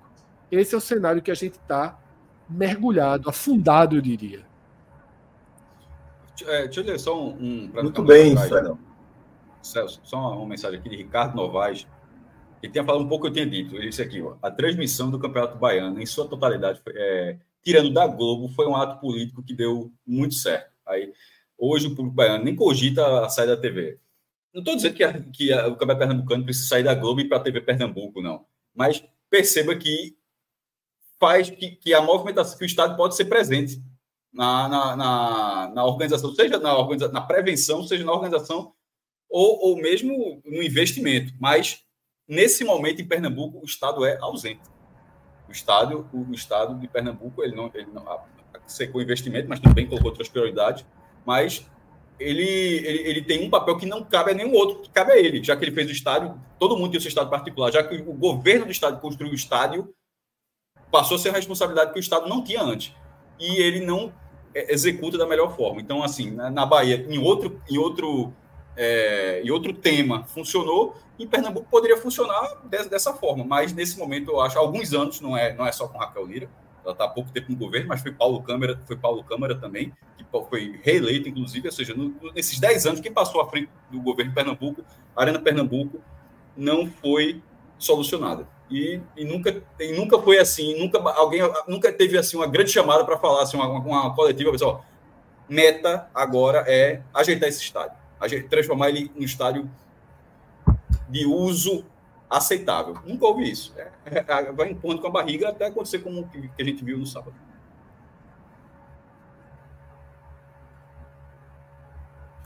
Muito bem, muito bem. É, a gente recebeu outro superchat aqui também, Atos, nosso companheiro do Agamenon, Atos do Timbucast. É, por que teve PM na operação de jogo? A PM tem enraizado o ódio a pessoas, enxergam todos como bandidos. E pior, o tempo passa e isso só piora. Isso é, é também é, parte do que Fred destacou, né? Quando a, a, a PM se nivela, né? Se nivela por baixo. E tem toda a questão da, da própria criação da Polícia Militar, como ela existe aqui no Brasil, para o fim que ela se destina, e a ausência desse debate, né, de por que a gente mantém esta estrutura policial como está. E aí eu volto a ressaltar, para que não haja mal entendidos. Não estou pregando o fim da polícia, mas eu, eu acho que está mais do que evidente que o Brasil precisa rapidamente entrar num debate envolvendo vários atores tá, da nossa é, sociedade, militares e não militares, a sociedade civil precisa estar à frente e conduzindo este debate de é, qual é a configuração que a gente espera que a nossa polícia tenha, que hoje é a polícia militar. Né? Porque realmente a gente precisa entender que ela, contexto em que ela foi criada, como ela tem reproduzido é, a mesma lógica desde então e como isso está defasado em relação a como a nossa sociedade está estruturada já hoje em dia e isso causa uma série de atritos nessa relação, né? É, de, uma, de, uma, de algo que é parte da burocracia estatal, que são as Forças Armadas e as Forças Auxiliares, e o papel que elas deveriam exercer dentro dessa sociedade. Acho que é um pouco do que Atos está trazendo aí. Atos, obrigado, meu irmão. Estaremos juntos aí no H-Menãozinho. Tem mais superchat aí, Rodrigo, dessa linha de debate? Cláudio Matheus. É, ó, isso aí vem, vem de longe também, superchat. Desde já, um abraço, Cláudio, que está falando de Belém do Pará. Mora em frente ao Mangueirão. E é uma batalha para ver os jogos NE, N, NE, N45. NE, NE, é. NE, NE, Mora em frente ao Mangueirão e é uma batalha para ver os jogos grandes. Costumo dizer que quando alguém sai de casa para ver um jogo, deve estar ciente que terá grande chance de se estressar. É, o que é uma pena, né, Cláudio? Assim, quem sai de casa, quem escolhe de fato, ó, pô, apesar de saber disso tudo, eu vou, o cara precisa realmente assimilar que há essa possibilidade. É, Fred, no sábado, né, destacou ainda que o mais importante é dar os parabéns para a galera que é, é, é, escolheu né, ir para o jogo, apesar de, de tantas adversidades e tantos obstáculos que são colocados entre o, o, torcedor e o jogo em si. Né? Bronca. Cláudio, obrigado, meu caro. Vamos para a próxima mensagem aqui. Aquiles Reis 2023, o Mané Garrincha quase não teve futebol, mas teve Kiss, Purple, é, Roger Waters, é, isso é o que, meu Deus? É, Red Hot, é, Paul Red McCartney, Hot. surpreendeu a quantidade de pessoas contratadas para fazer o evento. De fato. De fato. Porque. Não, esses eventos é, trabalham com muita gente. O Olinda Bia, que Cássio citou, tem duas mil pessoas trabalhando. Duas mil. É. É. trabalhando para receber 60. Tem 2 mil. Mas acho que 2 mil conta estrutura, montagem de estrutura. No dia da operação não deve ter 2 mil, não. Mas também não deve ser muito menos que isso, não. Não, é isso. É muita gente, é muita gente. Bom, vamos para o próximo superchat. É, mais um superchat de Cláudio. Obrigado mais uma vez, meu irmão. Por mim, eu iria para todos os jogos possíveis, mas sair de casa para sofrer é complicado. Trânsito, assalto, tumulto, tumulto da porra para entrar, ser tratado como Zé Ninguém, entre aspas, ele utilizando aqui, é complicado, meus amigos. É, a, a revolta implícita aí na mensagem de Cláudio, que como muitos outros deve ter também é isso, seu, seu, seu acúmulo de. Eu ainda, de, eu ainda não tive. Eu ainda não tive um grande pulso para ir para um jogo esse ano pensei, ainda bem que não fui, cogitei naquele esporte retrô, cogitei, mas assim, passou pela minha cabeça a ideia. Eu ainda não tive nenhum impulso para ir para o jogo e estou perdendo esse impulso. O que é triste, né? Estou perdendo um pouco esse impulso porque e olha que eu já sempre é digo triste, isso. Contrário do que eu não passo, falando, né? eu não eu não passo pelas maiores provações para ir ao jogo. Eu vou de carro, tá? E costumo ver o jogo, por exemplo, na Ilha do Retiro, na parte em que a Ilha do Retiro é mais civilizada, né? que é a parte sociais, curvas, cadeiras. Ah, então, assim, eu não sou dos que tem as maiores provações para ir para o jogo, mas mesmo assim, ir para a Série B ano passado na ilha tava chato, tava difícil, tava. Eu tinha que sair de casa. O jogo era 8 e meia, eu tinha que sair de casa cedo, cedíssimo, para ver se conseguia estacionar em algum lugar que não fosse a sete quarteirões da ilha. Tá? Tem, tem, as complicações são muito grandes. As complicações são muito grandes. E, e a vontade vai, vai se esvairindo, né? A coragem, assim. Você vai realmente se acomodando a outras situações e indo na contramão, indo na contramão desse movimento, dessa onda né, nacional de mobilização para ter maiores públicos nos estádios. Tudo bem. Temos mais superchat, Rodrigão. Do Cavalho, diretor aqui da nossa transmissão, coordenando a nossa operação aqui.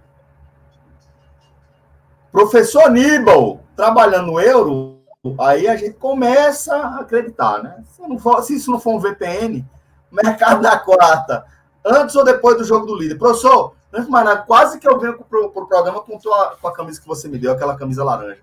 Vai ser uma das minhas camisas de live e Fred sabe bem o que eu estou falando aí.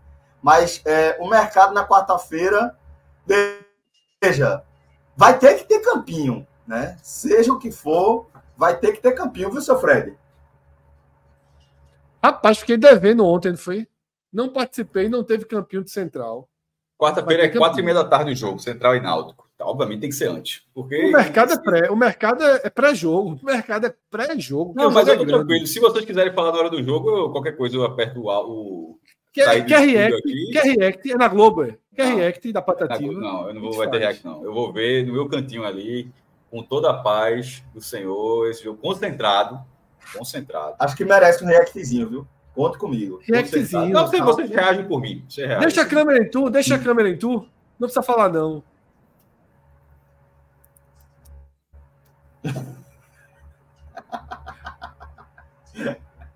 Ó, é, mas Deixa, deixa eu trazer uma novidade aqui para vocês. O maestro está sumindo, mas tem gente que está chegando. Eu fiquei de cara. Eu aí o copinho da patativa. Me pego de surpresa por aí. Aí, ó. Avante patativa. Avante patativa.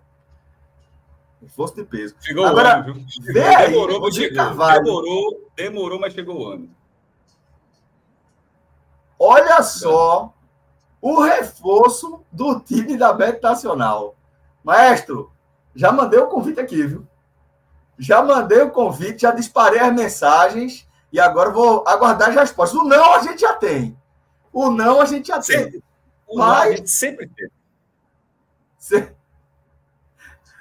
Fredão, Galvão Bueno, velho Galva. Respeito demais, respeito demais. o time de embaixador da Bet Nacional, meu velho. Respeito demais o Galva. É... Mais do que o narrador, né? Esse aí, o cara é realmente um, um dos mundos sagrados ali, da cultura do futebol brasileiro, né? Ele a faz parte da cultura futebol. do futebol e do esporte brasileiro. Gosto demais do homem, gosto demais. Se, formou, se der para. Formou um bem amigo da, da, cultura e do imaginário do torcedor Isso. brasileiro. Um bem amigo do 45 minutos já, já já muda um pouquinho o padrão, né? Bem, Bem, amigo do 45 minutos. Rodrigo até arruma a parada com um real. Eu acho que até Lucas volta, viu? É, Rodrigo, com um real, faz um bem amigo do 45 minutos. Com aquele programinha dele. Mas... Um dólar, um dólar, pô, um dólar. Um dólar, um dólar, um dólar. Mas o original, o original é o original, né? A pessoa, velho. O velho Galva. E o time é forte, viu? E Vini Júnior, tem. Mandando aqui é... a capa. Como é, mestre? Como é? Mandei aqui o link, uma capa clássica da placar Agosto de 2000. Que era justamente isso. É, Todo mundo diz que não suporta Galvão Bueno, mas ninguém muda de canal. Qual o mistério? Era uma, uma matéria da porra. A voz é do futebol. É o Galvão. É o Galvão. Eu, eu era estudante da, da placar nessa época aí. Eu, nunca esqueci. Tanto que eu falei agora, eu, eu falei antes de pesquisar, que eu lembrava da manchete. A voz do futebol. Pois é. E é isso, né? É a voz do futebol, sem, sem dúvida. Criou muito dos bordões que a gente repete sem nem saber de onde a gente conhece. Né? Criou é, sequências históricas de narrações que ilustram a nossa lembrança aí, quando a gente vai lembrar é, do olha o que ele fez, olha o que ele fez, ou sai, sai, sai que é sua, né? Ou narrando o gol da, de, de Adriano Imperador, no empate. É campeão, com passa a sua festa, É, porra, então assim, um cara que tem uma contribuição assim inigualável, eu diria, na, na, na formação do, dessa lembrança da, da memória do torcedor de futebol do Brasil como um todo. Né?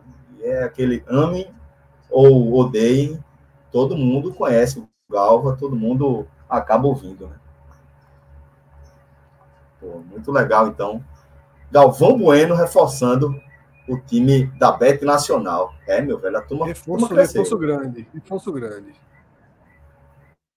Vou, vou agilizar aí para até articular para a gente ter essa resenha aí, velho. Ia ser, pô, ia ser histórico. Ó, Joab Júnior mandando mensagem aqui pra gente, Rodrigo, no Superchat. Já na. na fazendo paralelo aqui, ó. Copa sem Galvão é, é que nem Pernambucano sem Rembrandt. Tá fazendo tu falta, tá viu, Rembrandt? Tá, tá fazendo, tá fazendo falta. falta. Tá Vamos fazendo... ser sinceros. Tá com muita, pô. Fazendo falta, pô. Fazendo falta. Ramblan. Veja, Volta. Eu realmente, eu realmente, no jogo do esporte, nunca foi, nunca foi mentira, nunca foi teatro. Eu realmente via no silencioso. Mas eu sempre reconheci que nos outros jogos eu gostava bastante. Até porque ele tinha uma característica que é uma característica que ele era um dos melhores do Brasil na, na preparação pré-jogo. Lembrando, não entrava num jogo para patinar de jeito nenhum. Aí ele estudava, como um cabelo estuda, não sei se eles se desenvolveram é, juntos ali, né? Se ele aprendeu, se ele ensinou. Mas, porra, ele sempre foi muito preparado para o jogo e sempre comentou muito bem. Né? Eu assisti o Silencioso, talvez muito por superstição. E quando começa a superstição, não tem quem tire, né? Toda vez que o Sport levava um gol, que eu dava uma chance. Lembra, Esporte Curitiba foi o último jogo que eu tentei ano passado, né? O jogo de ida. Curitiba Esporte. Eu assim, eu vou ver com o Rebran hoje. Eu nem sei se, se já, ainda era Rebran ou se já era o novo. Seja lá quem foi, quando o Curitiba fez o golzinho, eu já, fui, já caí pro silencioso. Mas no estadual eu deixo. No estadual eu não tenho esse, esse, essa superstição. Então, eu assisti o jogo todo com som sábado. E também não, tô achei, não, não, não, não estou no time dos que, do que achou a narração ruim, a transmissão ruim. Não, eu achei que foi boa. Mas Rembrandt realmente já estava muito enraizado. Eu achei boa a transmissão. Eu acho que a má vontadezinha com, com, com o esportezinho é crônica ali. Então, venha quem vier, eu já aceitei isso. O gol do Santa parecia o gol, meu irmão. Seleção brasileira, quarta de final de Copa do Mundo, meu irmão. Eu me emocionei no gol do Santa. Eu me emocionei. Caralho, eu, eu, eu, levei o gol e me emocionei, porra. Cacete, meu irmão.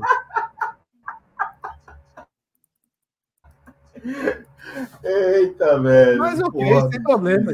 Já estamos acostumados. Mandei um, mandei um vídeo aí, não sei se vai dar tempo para o Rodrigo aí.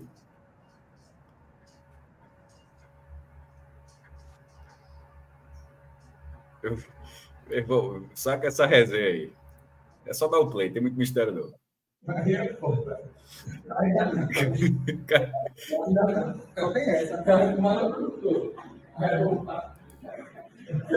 Fuleiragem da porra, o cara vai cortar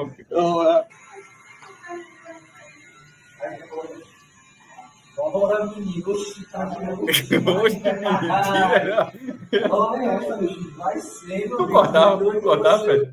O bom é que eu, o bom é que eu esperei Rembrandt aparecer até agora no vídeo. Não, esgotou. Não, esgotou. Rembrandt, Rembrandt tá no canal dele, tá tranquilo. Que corte da porra.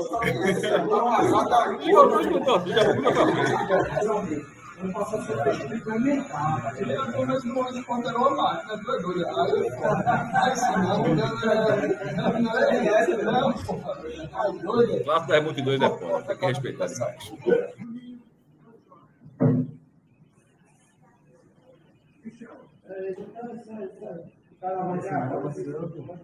Faz isso não, porra. Como se o cara fosse forçado, né? Não faz isso não, porra. Esse daí vai fazer o que aí? Não tem barba, o cabelo tá baixo. Exatamente. O cara, daí, né? Esse Foi último aí tá régua, suspeito. régua. O cara vai fazer o que ali, porra? Na régua. Na régua aqui, ó. Liga a máquina zero do lado, tem, dá, pra, dá pra ajeitar. Muro baixo ali, viu? Muro baixo ali, viu? Esse negócio de muro baixo é muito bom, porra. É A primeira vez que eu escutei foi, acho que foi com vocês falando com Atos. Eu não, eu não tinha escutado, é, acho que eu não tinha escutado ainda não. O muro tá baixo, pô. a hora de pular é essa. o muro tá baixo. Mas tá baixo pra todo mundo, viu? Tá não, jovem. Pelo amor de Deus, o cara trocar é foda. Não, veja só. Tá, tá baixo pra ir para o cara largar o futebol, né? Então, Pra virar, pra virar Real Madrid. Pra trocar é foda. Não, troca ninguém troca não. Troca ninguém troca não. O cara olhou assim, o papapá, disse, eu vou virar Santa Cruz nessa porra agora, é foda. Não, É trocar, uma o cara pode se distanciar do que- futebol, mas trocar, não tem, acho que não tem como assim. Não, é uma relação muito diferente, pô. O cara, sei lá, meu, o cara é católico a vida toda, aí depois de 40 É anos difícil. chegou a hora, vou virar budista. Tu devia tentar Fazer o quê? virar budista. Por quê? Você podia crescer como mais paciente. Tu não me acha paciente, não, Fred. Logo por. Deus. Mais zen, mais zen. Porra, tu acha que eu não sou zen com, com você, com, contigo aqui? Eu acho que você, você seis meses de budismo, ajudava. Não, pô, você simplesmente não quer ser. Você não quer uma contraposição em nenhum momento, mas falar que eu não sou tranquilo de mentira. Olha como eu estou nesse momento. aqui. Chegar na tranquilidade. Chegar na tranquilidade. Tô- Ó, se eu, não, se, eu, se eu não fosse um cara tranquilo, agora eu tava, estaria reagindo como? Veja como eu tô reagindo. Esse Flamengo é hoje ainda ou ficou para ficou pra próxima? O Rodrigo começou a pedir boia aqui. O Rodrigo já Então. pôs duas boias aqui no chat privado. Não sei se vocês leram. Essa foi a Não bronca. li não, li Essa não. é a bronca, porque a gente tem um assunto aí para tratar ainda, mas Rodrigo tá com, com horário. Aí eu quero saber se a gente leva ele para o raiz ou se a gente segue aí sem piloto. Cena de próximos capítulos. Meu irmão, eu ia sem piloto. É, Então, beleza. Inclusive, como um teste. A Polícia Militar não gosta de fazer teste. Bora fazer o teste sem piloto? Quer que eu ver o que acontece? Guarda pro raiz. Vai ter raiz hoje? Porra, a gente botou um vídeo, chamou e não tem a pauta. É uma esculhambação do caralho. Mas beleza. Não, mas eu vou virar budista. Vou ver a melhor coisa que eu posso fazer mesmo. É, é, Aí fazer do piloto, budismo- pô, como é que faz? Pronto, o Rodrigo vai tomar banho. Ele deu o tempo do banho dele, que deve ser pronto. demorado. Deve ser um banho demorado. A trabalho. Deve ser, deve ser um banho demorado. Se o chuveiro não for potente, o banho é demorado. Chuveiro no vapor. O banho ali é. é. Celso largou. É, Celso correu. Celso correu. Ó, é, mas vamos, então mais tá certo e, e Rodrigão foi fera. Seguinte, pauta importante aqui, tá? Que inclusive abriria. Agora, o antes do banho, ele podia botar na tela, mas não tem não no NE45, mas deve ter no clique, né? Tem no Tem no clipe. NE45? Tem no blog? Tem algum lugar, algo desse O jogo? que, porra? O que, o que, que tem? Tá perguntando Flamengo, porra, Flamengo, Flamengo. Calma, Fred, calma. Você tá muito nervoso, calma, vamos comigo. Pô, Agora fudeu. Calma, calma. Tá bom, Cássio. Já pode voltar a ser, a ser Olha como. Eu acho que você deveria ir pro budismo, Fred. Vamos junto. Leolinda tinha, tu lembra ali perto do quartel, na Então beira-mar, tem um conversa, budista. Fred. Pelo amor de Deus, porra. Tu acha que é o que aquilo, porra? Tu acha que esse meu irmão, qualquer outra coisa, porra. Tu acha É, que é uma fera? Perto do quartel, do, perto de onde hoje é o Ah, shopping, é? eu acho que ainda tem esse templo. Tem, pô. O centro de budismo virou um shopping. Não, porra, perto do quartel tem um centro de budismo em Hum. Olinda. Tá? Rodrigo, Não se tu ainda não tiver na banheira, dá um Google aí. Centro Budismo Olinda. Bicho, cara, bicho. Deixa o cara, essa hora já tá nu, ele tá, ele tá, tá operando tá nu. Que, tá, que cena, que Vê. cena. Ó, Na imaginação Vamos- da gente. vamos, vamos aqui de Flamengo e Nova Iguaçu, Vamos. empatando pelo Carioca. E porque isso está sendo tratado aqui no 45 minutos, tá? Porque tá dentro da cobertura do clique esportivo, faz todo sentido, tá? A gente está falando do maior clube do país, o clube é, com a, a, a- o clube mais poderoso por tudo que envolve o Flamengo, né? E é, não por acaso tem que estar aí no centro da cobertura de um portal como o Clique Esportivo. Mas o motivo pelo qual a gente está trazendo ele do Clique Esportivo, da pauta nacional, para dentro da cobertura do 45 minutos é que esse jogo vale pela segunda rodada da Taça Guanabara, né? O Campeonato Carioca lá na, na primeira parte, é, no Almeidão, em João Pessoa, com casa cheia, tá? Para acompanhar o Flamengo Sub-20 empatar com o Nova Iguaçu em 1 a 1 Então, maestro, essa é a apresentação do, do quadro, é, dessa segunda partida do Flamengo é, pelo Carioca, segunda fora, fora do Rio de Janeiro. Né? Segunda rodada, esse, esse mando de campo era do Nova Iguaçu. A estreia do Flamengo no Campeonato Carioca 2024 foi, com, é, foi até com um time melhor do que esse, né? E jogou na Arena da Amazônia. Foi o time antes de viajar para os Estados Unidos. Jogou na Arena da Amazônia, lá em Manaus, e foi simplesmente a maior renda da história do estádio. Bateu Brasil e Colômbia, um jogo de 2016. Tinha sido de 5 milhões e 800 mil reais. O jogo deu 44 mil pessoas, com renda de 6 milhões e meio. 6 milhões e meio de reais para a estreia do Flamengo, do Flamengo no Campeonato. Nem, nem se fosse o Maracanã daria essa renda. Nem, aliás, nem perto dessa renda. Então, esse mando de campo que o Flamengo levou para lá, o Flamengo fez certo. E foi o que eu sempre defendi aqui. Como é que eu vou dizer que o time desse está errado? O time, o time arrecadou 6 milhões e meio de reais. O Flamengo está certo. É, de, de buscar o dele. E na- agora na Paraíba, que é, que é a segunda rodada, o Flamengo tinha jogado horas antes, o time principal do Flamengo, um amistoso nos Estados Unidos. Com Tite, com as estrelas do Flamengo, estava jogando um amistoso nos Estados Unidos. E um time reservaço com juniores, jogadores encostados, jovens, mas com pouquíssima presença no time principal. É, um, time que você não reconhece nenhum nome, basicamente, que, que, que- da formação titular, nem o treinador principal jogou de forma oficial. Não era um jogo do sub-20, era um jogo, era o sub-20 jogando um jogo oficial do Flamengo. Não era o Campeonato Carioca sub-20, era o Campeonato Carioca oficial. Esse jogo está é um jogo oficial do Flamengo. E o jogo terminou 1 a 1. Esse mando de Campo Nova Iguaçu, o jogo foi no Almeidão, em João Pessoa.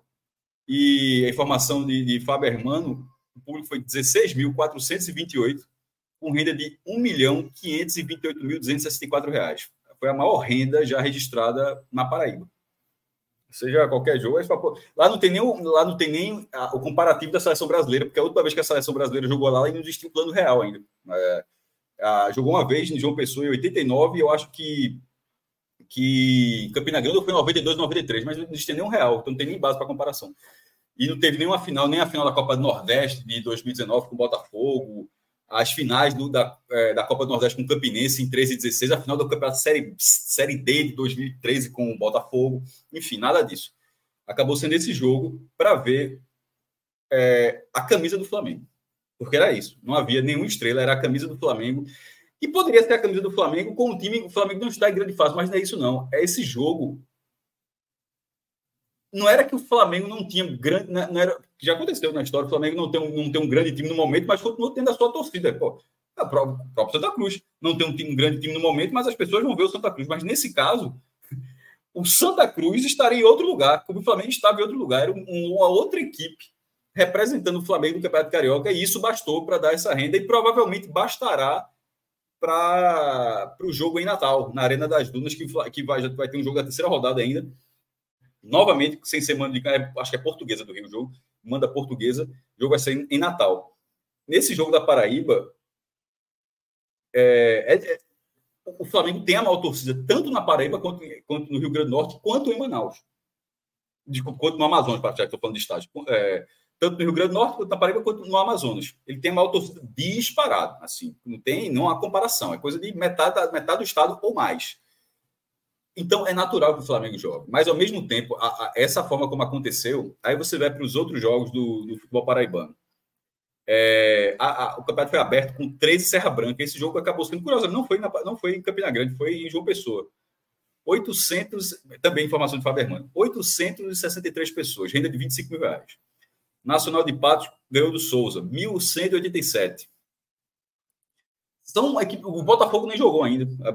Jogou de jogadores, nem jogou, não teve um grande público ainda para comparar com, com esse jogo do Flamengo. Então, o sucesso foi estabelecido como se esperava. A, o ticket médio foi beirando 100 reais. Foi um valor que se esperava. A escalação foi muito abaixo do que se esperava e mesmo assim foi um sucesso e provavelmente, mesmo sabendo desse time, será um sucesso Natal a, a Federação Paraibana, eu não vi o bordeiro ainda para saber quanto a Federação Paraibana leva disso, quanto. Enfim, os ganhos tem que ter os ganhos indiretos, mas o quanto de ganho direto. O Flamengo fez a sua parte muito bem executada, e mesmo com o time Z, conseguiu mobilizar sua torcida e deixar, ainda, ainda deixou o povo feliz, que os vídeos mostram que, mesmo, mesmo não vencendo o jogo, o, jogo, o time terminou aplaudido. O jogo passou na banda e o jogo terminou, o Flamengo terminou sob, é, sob aplauso. É, então, para o Flamengo foi Amor uma incondicional, porra, o nome incondicional, disso. Não incondicional. Tem. Amor incondicional. É incondicional. E, mas para o futebol paraibano eu acho que foi péssimo. Mas assim, meu, eu já tinha falado, vou, vou repetir tudo que eu falei naquele vídeo, mas ficou claro que o Flamengo estava certo e acertou. E o futebol paraibano, nesse vídeo aí, fica, fica escancarado a dificuldade que é fazer o futebol da Paraíba, porque a concorrência é. O Flamengo com o time Z é mais atrativo do que qualquer coisa no futebol paraibano. Essa, essa, é, uma, é, essa é, uma, é uma conclusão assim, pra, assim muito evidente desse, desse fim de semana na Paraíba. Você aumenta o vínculo do Flamengo com a Paraíba e, naturalmente, você diminui o vínculo dos paraibanos com seus próprios clubes. Tá? Uma equação difícil de solucionar, porque nunca vai ser a curto prazo a não ser que o Botafogo passe a engrenar campanhas em sequência de alto nível e jogar uma segunda divisão, jogar uma Copa do Nordeste ou ganhar uma Copa do Nordeste. É porque pô, o Botafogo chegou na final de Copa do Nordeste contra o Fortaleza. É claro que colocou gente no estádio tudo, mas não vira chave, tá? É... Eu acho que o único lugar que a gente viu uma virada de chave nesse processo foi Fortaleza, né? Foi o Ceará, mas porque já existia uma base muito grande anterior, né? O futebol do Ceará, ele, ele, a relação dos cearenses com os próprios clubes, ela era forte, teve uma baixa e recuperou a força, aliás, multiplicou a força, né? Hoje é a maior relação em todos os tempos mas culturalmente já existia uma força enraizada né, dos torcedores do Ceará e do Fortaleza. Tá? É, se perdeu muito espaço, anos 90, início dos anos 2000, se perdeu muito espaço. 80, 90, né? os anos 80 e 90 foram muito ruins para o futebol cearense. O Flamengo multiplicou seu, seu alcance ali, mas há uma reversão. Tá? Claro que tem uma cultura enraizada também em Fortaleza. Né? Tem em todo o país, na verdade. E como a gente, a gente acabou de falar que é difícil trocar de clube, isso vale para esse povo também. É difícil também deixar de ser Flamengo. Pô. É difícil demais deixar de ser Flamengo. Não vão deixar de ser. Ainda mais com o Flamengo dando atenção, dando. Né, Perfeito. É, dando entendendo atenção. o mercado. Entendendo o mercado. Passou o tempo de que era um amor unilateral. Durante muito tempo, o amor de clubes do, de torcedores do Nordeste, né, muitos do sertão, do interior e de vários estados, era muito unilateral. Mas não é de agora que o Flamengo entendeu sua dimensão enquanto time nacional, enquanto clube nacional, e passa a dar alguns centavos ali de atenção e de importância, também dentro do limite, não dá para abandonar seu, seu estado, sua torcida. A gente está falando do Campeonato Carioca, jogando no Amazonas na, e jogando na Paraíba e de, daqui a pouco no Rio Grande do Norte. Mas o Flamengo tem rodado o país, o Flamengo tem comunicado, feito ações no dia do nordestino, vestido camisa, colocando símbolo. O Flamengo está muito atento a esse mercado, ele é um agente desse mercado e ele é o clube com maior torcida do Nordeste. Tá?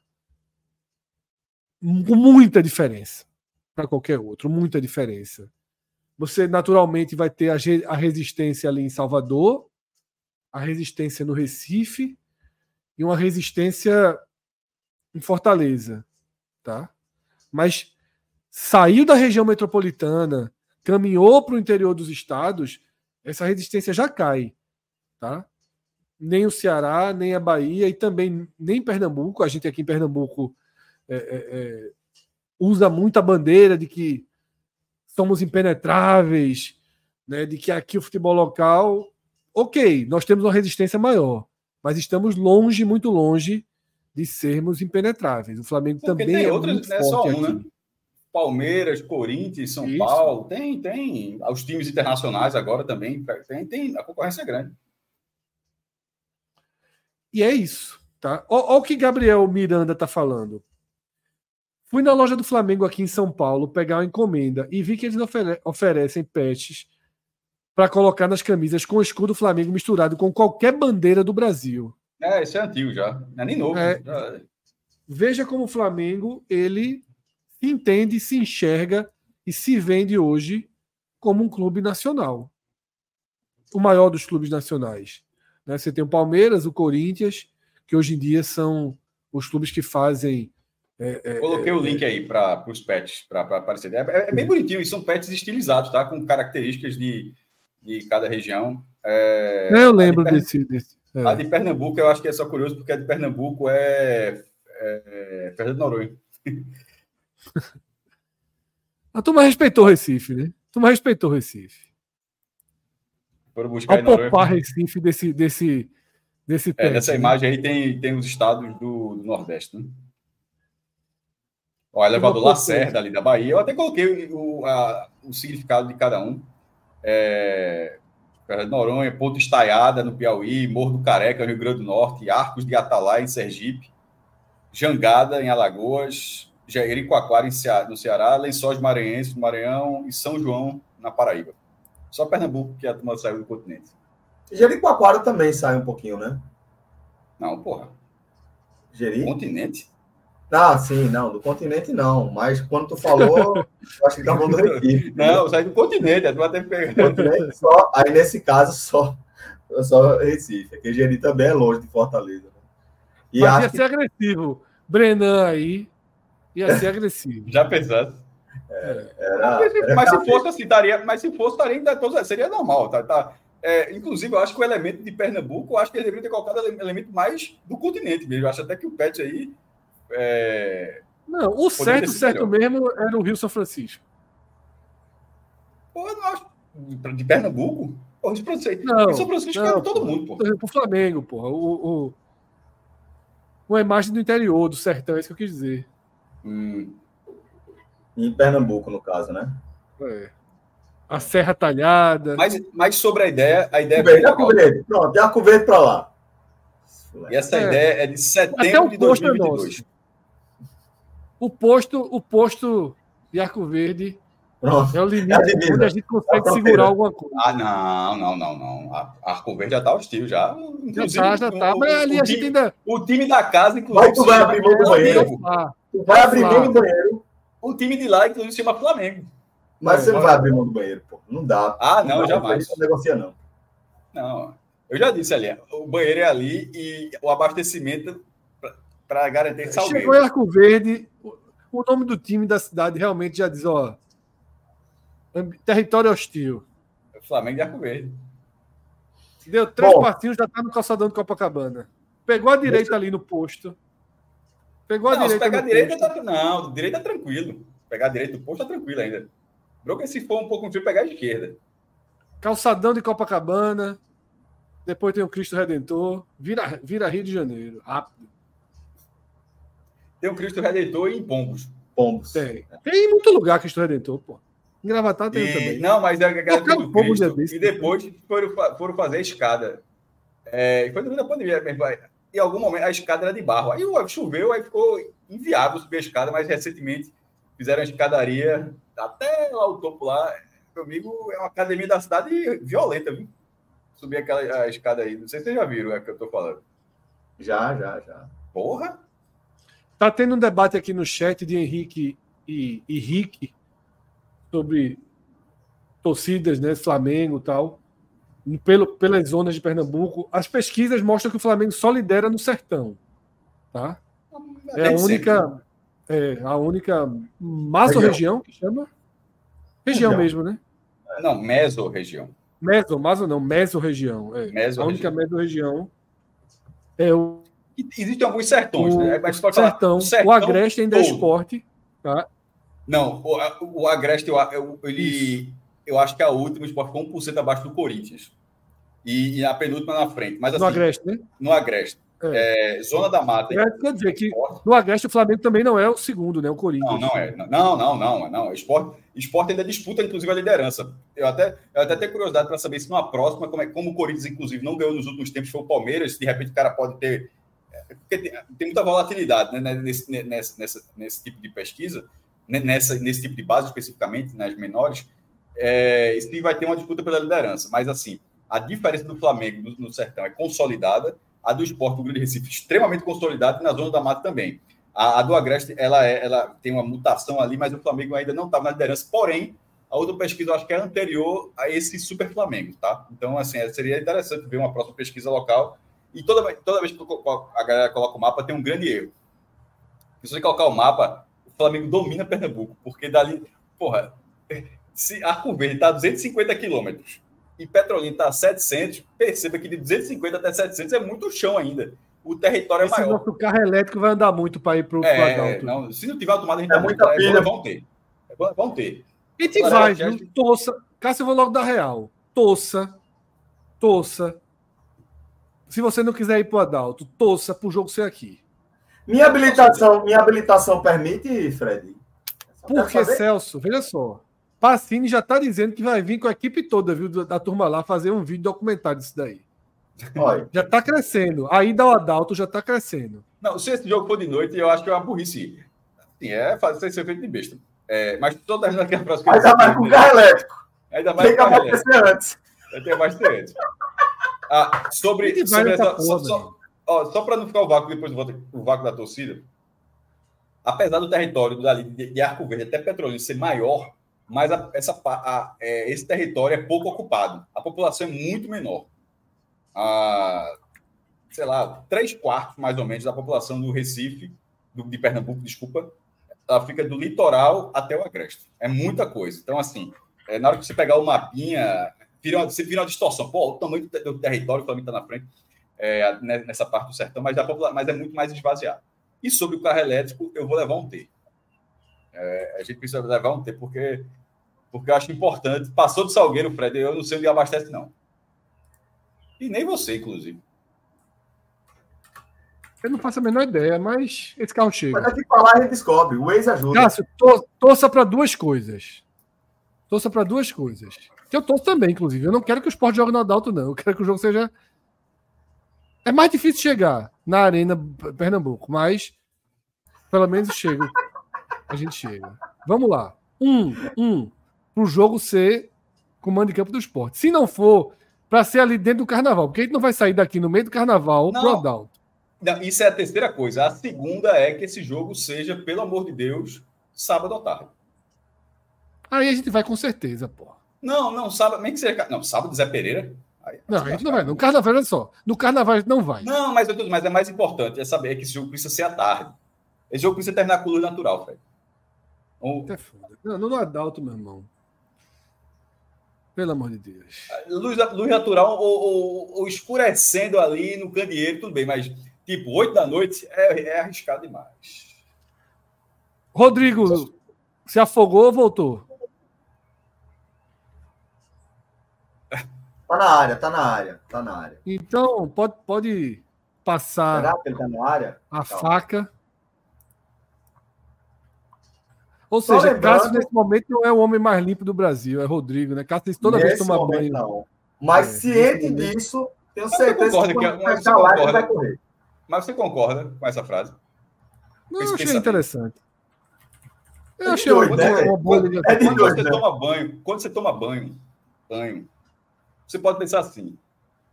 Que naquele momento, naquele, naqueles poucos segundos ali, na hora que você terminou, que você fechou o chuveiro, que não existe uma pessoa mais limpa que você no mundo.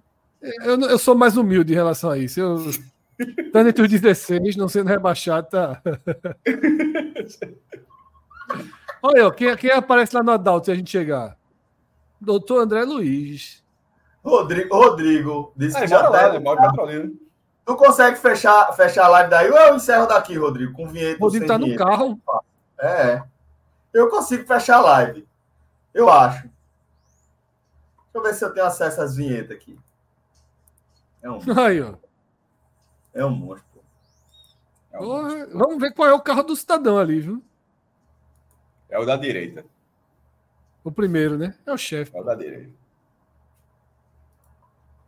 Olha, Que essa garagem dele aí, a turma bate que sua porra no carro dele. Já, já foi umas três vezes pro concerto. Frescura, pô. É sério, André é sério, é sério.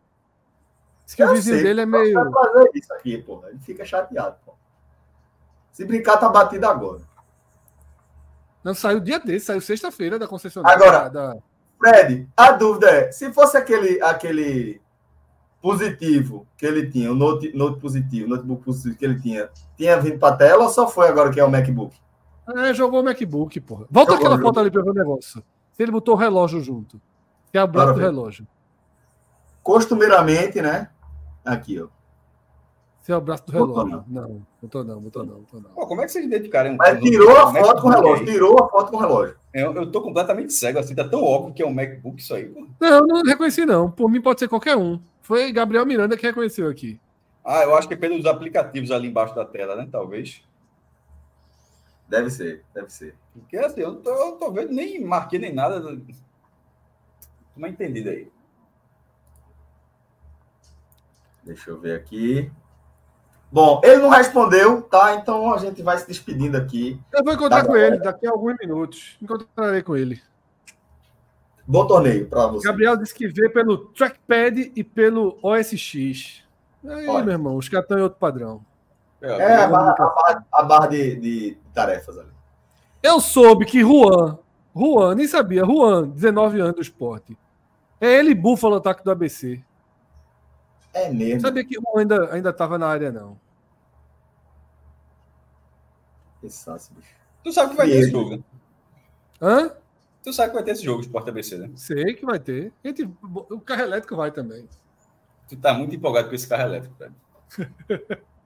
Eu vou mandar uma foto pra hoje. Ei, eu vou encontrar esse carro elétrico agora, Cássio. Vou mandar uma foto do carro elétrico pra tu. A gente vai, Fred. A gente tem, junta, junta o meu, meu powerbank com o teu e tá tudo certo. A empresa só precisa querer patrocinar a gente. A gente tá com a ideia. Só não Ah, tem. A gente só não Tá tem bom. ainda. Tá faltando ver a nós.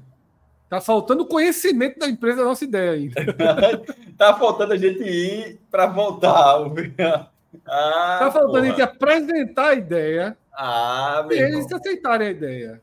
Meu amigo, se Mas eu na- estou na- esperando a tabela da Copa do A água, Nordeste. a água nem passou pelas turbinas da Chelsea ainda, porra. Não. Gabriel Miranda. tá descendo a geleira, maestro. Já tá, lá, GWM. tá na GWM. geleira, tá nascendo da, da Tá na geleira ainda. E Fred queimando a largada aí. Mas tá certo. Alô, GWM. É porque Pô, cara, se pra é mim, pra mim, era, um pra mim, esse, pra mim era um negócio assim que tava. Só tava eu tava pensando. tic, tic, eu pensei que era só abrir a porta, Celso. O negócio era só. Ó, Joab Perdão disse que Caruaru carrega, viu? Olha aí. Mas Caruaru é só um terço do caminho. Veja só. Não, mas chega, porra. Não, não chega, Eu vou descobrir isso hoje. Eu vou Não descobrir chega, isso hoje. Caruaru não chega, meu irmão. Chega não, pô. Ele tem que chegar e Ó. voltar, pô. Veja só. Carregar em Caruaru e chegar em Petrolina achando que E chega, voltar. isso é, isso é roteiro de filme de terror. E voltar, maestro. Vocês estão achando que é missão suicida, kamikaze, que só precisa calcular o combustível para ir, né? Se o último é em Caruaru e a gente vai para o sertão, tem que ir para o sertão e voltar para Caruaru. Tem que ter, tem que ter uma tomada. Se não tiver uma vai tomada, vai conta. chegar em canto nenhum. Vai dar conta, vai dar conta, vai por mim. Agora, quando pegar Mad Max ali, reze, preço de 200 volts aí, ser dedo cerrado. Porque... Chega, eu vou, eu vou descobrir, veja só. Eu confesso que eu nunca pesquisei. Eu nunca pesquisei. A, a, a, você vai, chega lá, você vai encontrar lá a, a, a empresária lá. Essa pergunta. Me tira uma dúvida, por favor. De Salgueiro para Petrolina, como é que faz? Bem sincero. Eu tô, ó, eu tô com um roteiro. De, aí você, aí você bota de Salgueiro, de Salgueiro para Petrolina. Chega, assim, como é que faz? A Chester é, é onde? A Chester é mais para baixo. É, baixo para baixo. Voltando, é mais para baixo. É caminhando é, para lá. Se, se a Chester não carregar essa porra, ninguém carrega, não. Aí é foda, verdade. É, que ela chegou na Chester aqui, bicho, ó, tô com um problema. Dá dois dedinhos, vocês têm tanto aí. Dá é, duas cargas tem não, porra. É, tem não, tem não, porra. Não tem, tem não, tem não, tem não. Passe amanhã, meu filho. Passe amanhã, meu filho. Que hoje precisa Galera, mapear, precisa mapear essas tomadas. Realmente precisa. Vamos fechando aqui a nossa live. Depois a gente segue com o planejamento da nossa viagem. Leve Macedo Depois que a gente dica, eu tô abraçado com essa dica aí. Esse orçamento aí, a gente segue com esse passo. Queria agradecer a participação aqui de Fred do Maestro aqui comigo, Rodrigo Carvalho, ambulante aí em algum, é, alguma localidade pela região metropolitana do Recife. já já tá... vai chegar a foto. Eu e Rodrigo no carro elétrico. Vamos fazer a propaganda antes da, da do acerto. Só se já tiver assinado o pré-contrato. Ou então se tiver, se alguém tiver entrado aí com ação judicial. Vamos fechar. Valeu, Fredão. Valeu, mestre. Valeu, Rodrigo. Forte abraço a todos. Fiquem ligados aqui na nossa programação, que logo, logo a gente tá ao vivo aqui. Até a próxima. Valeu. Tchau, tchau.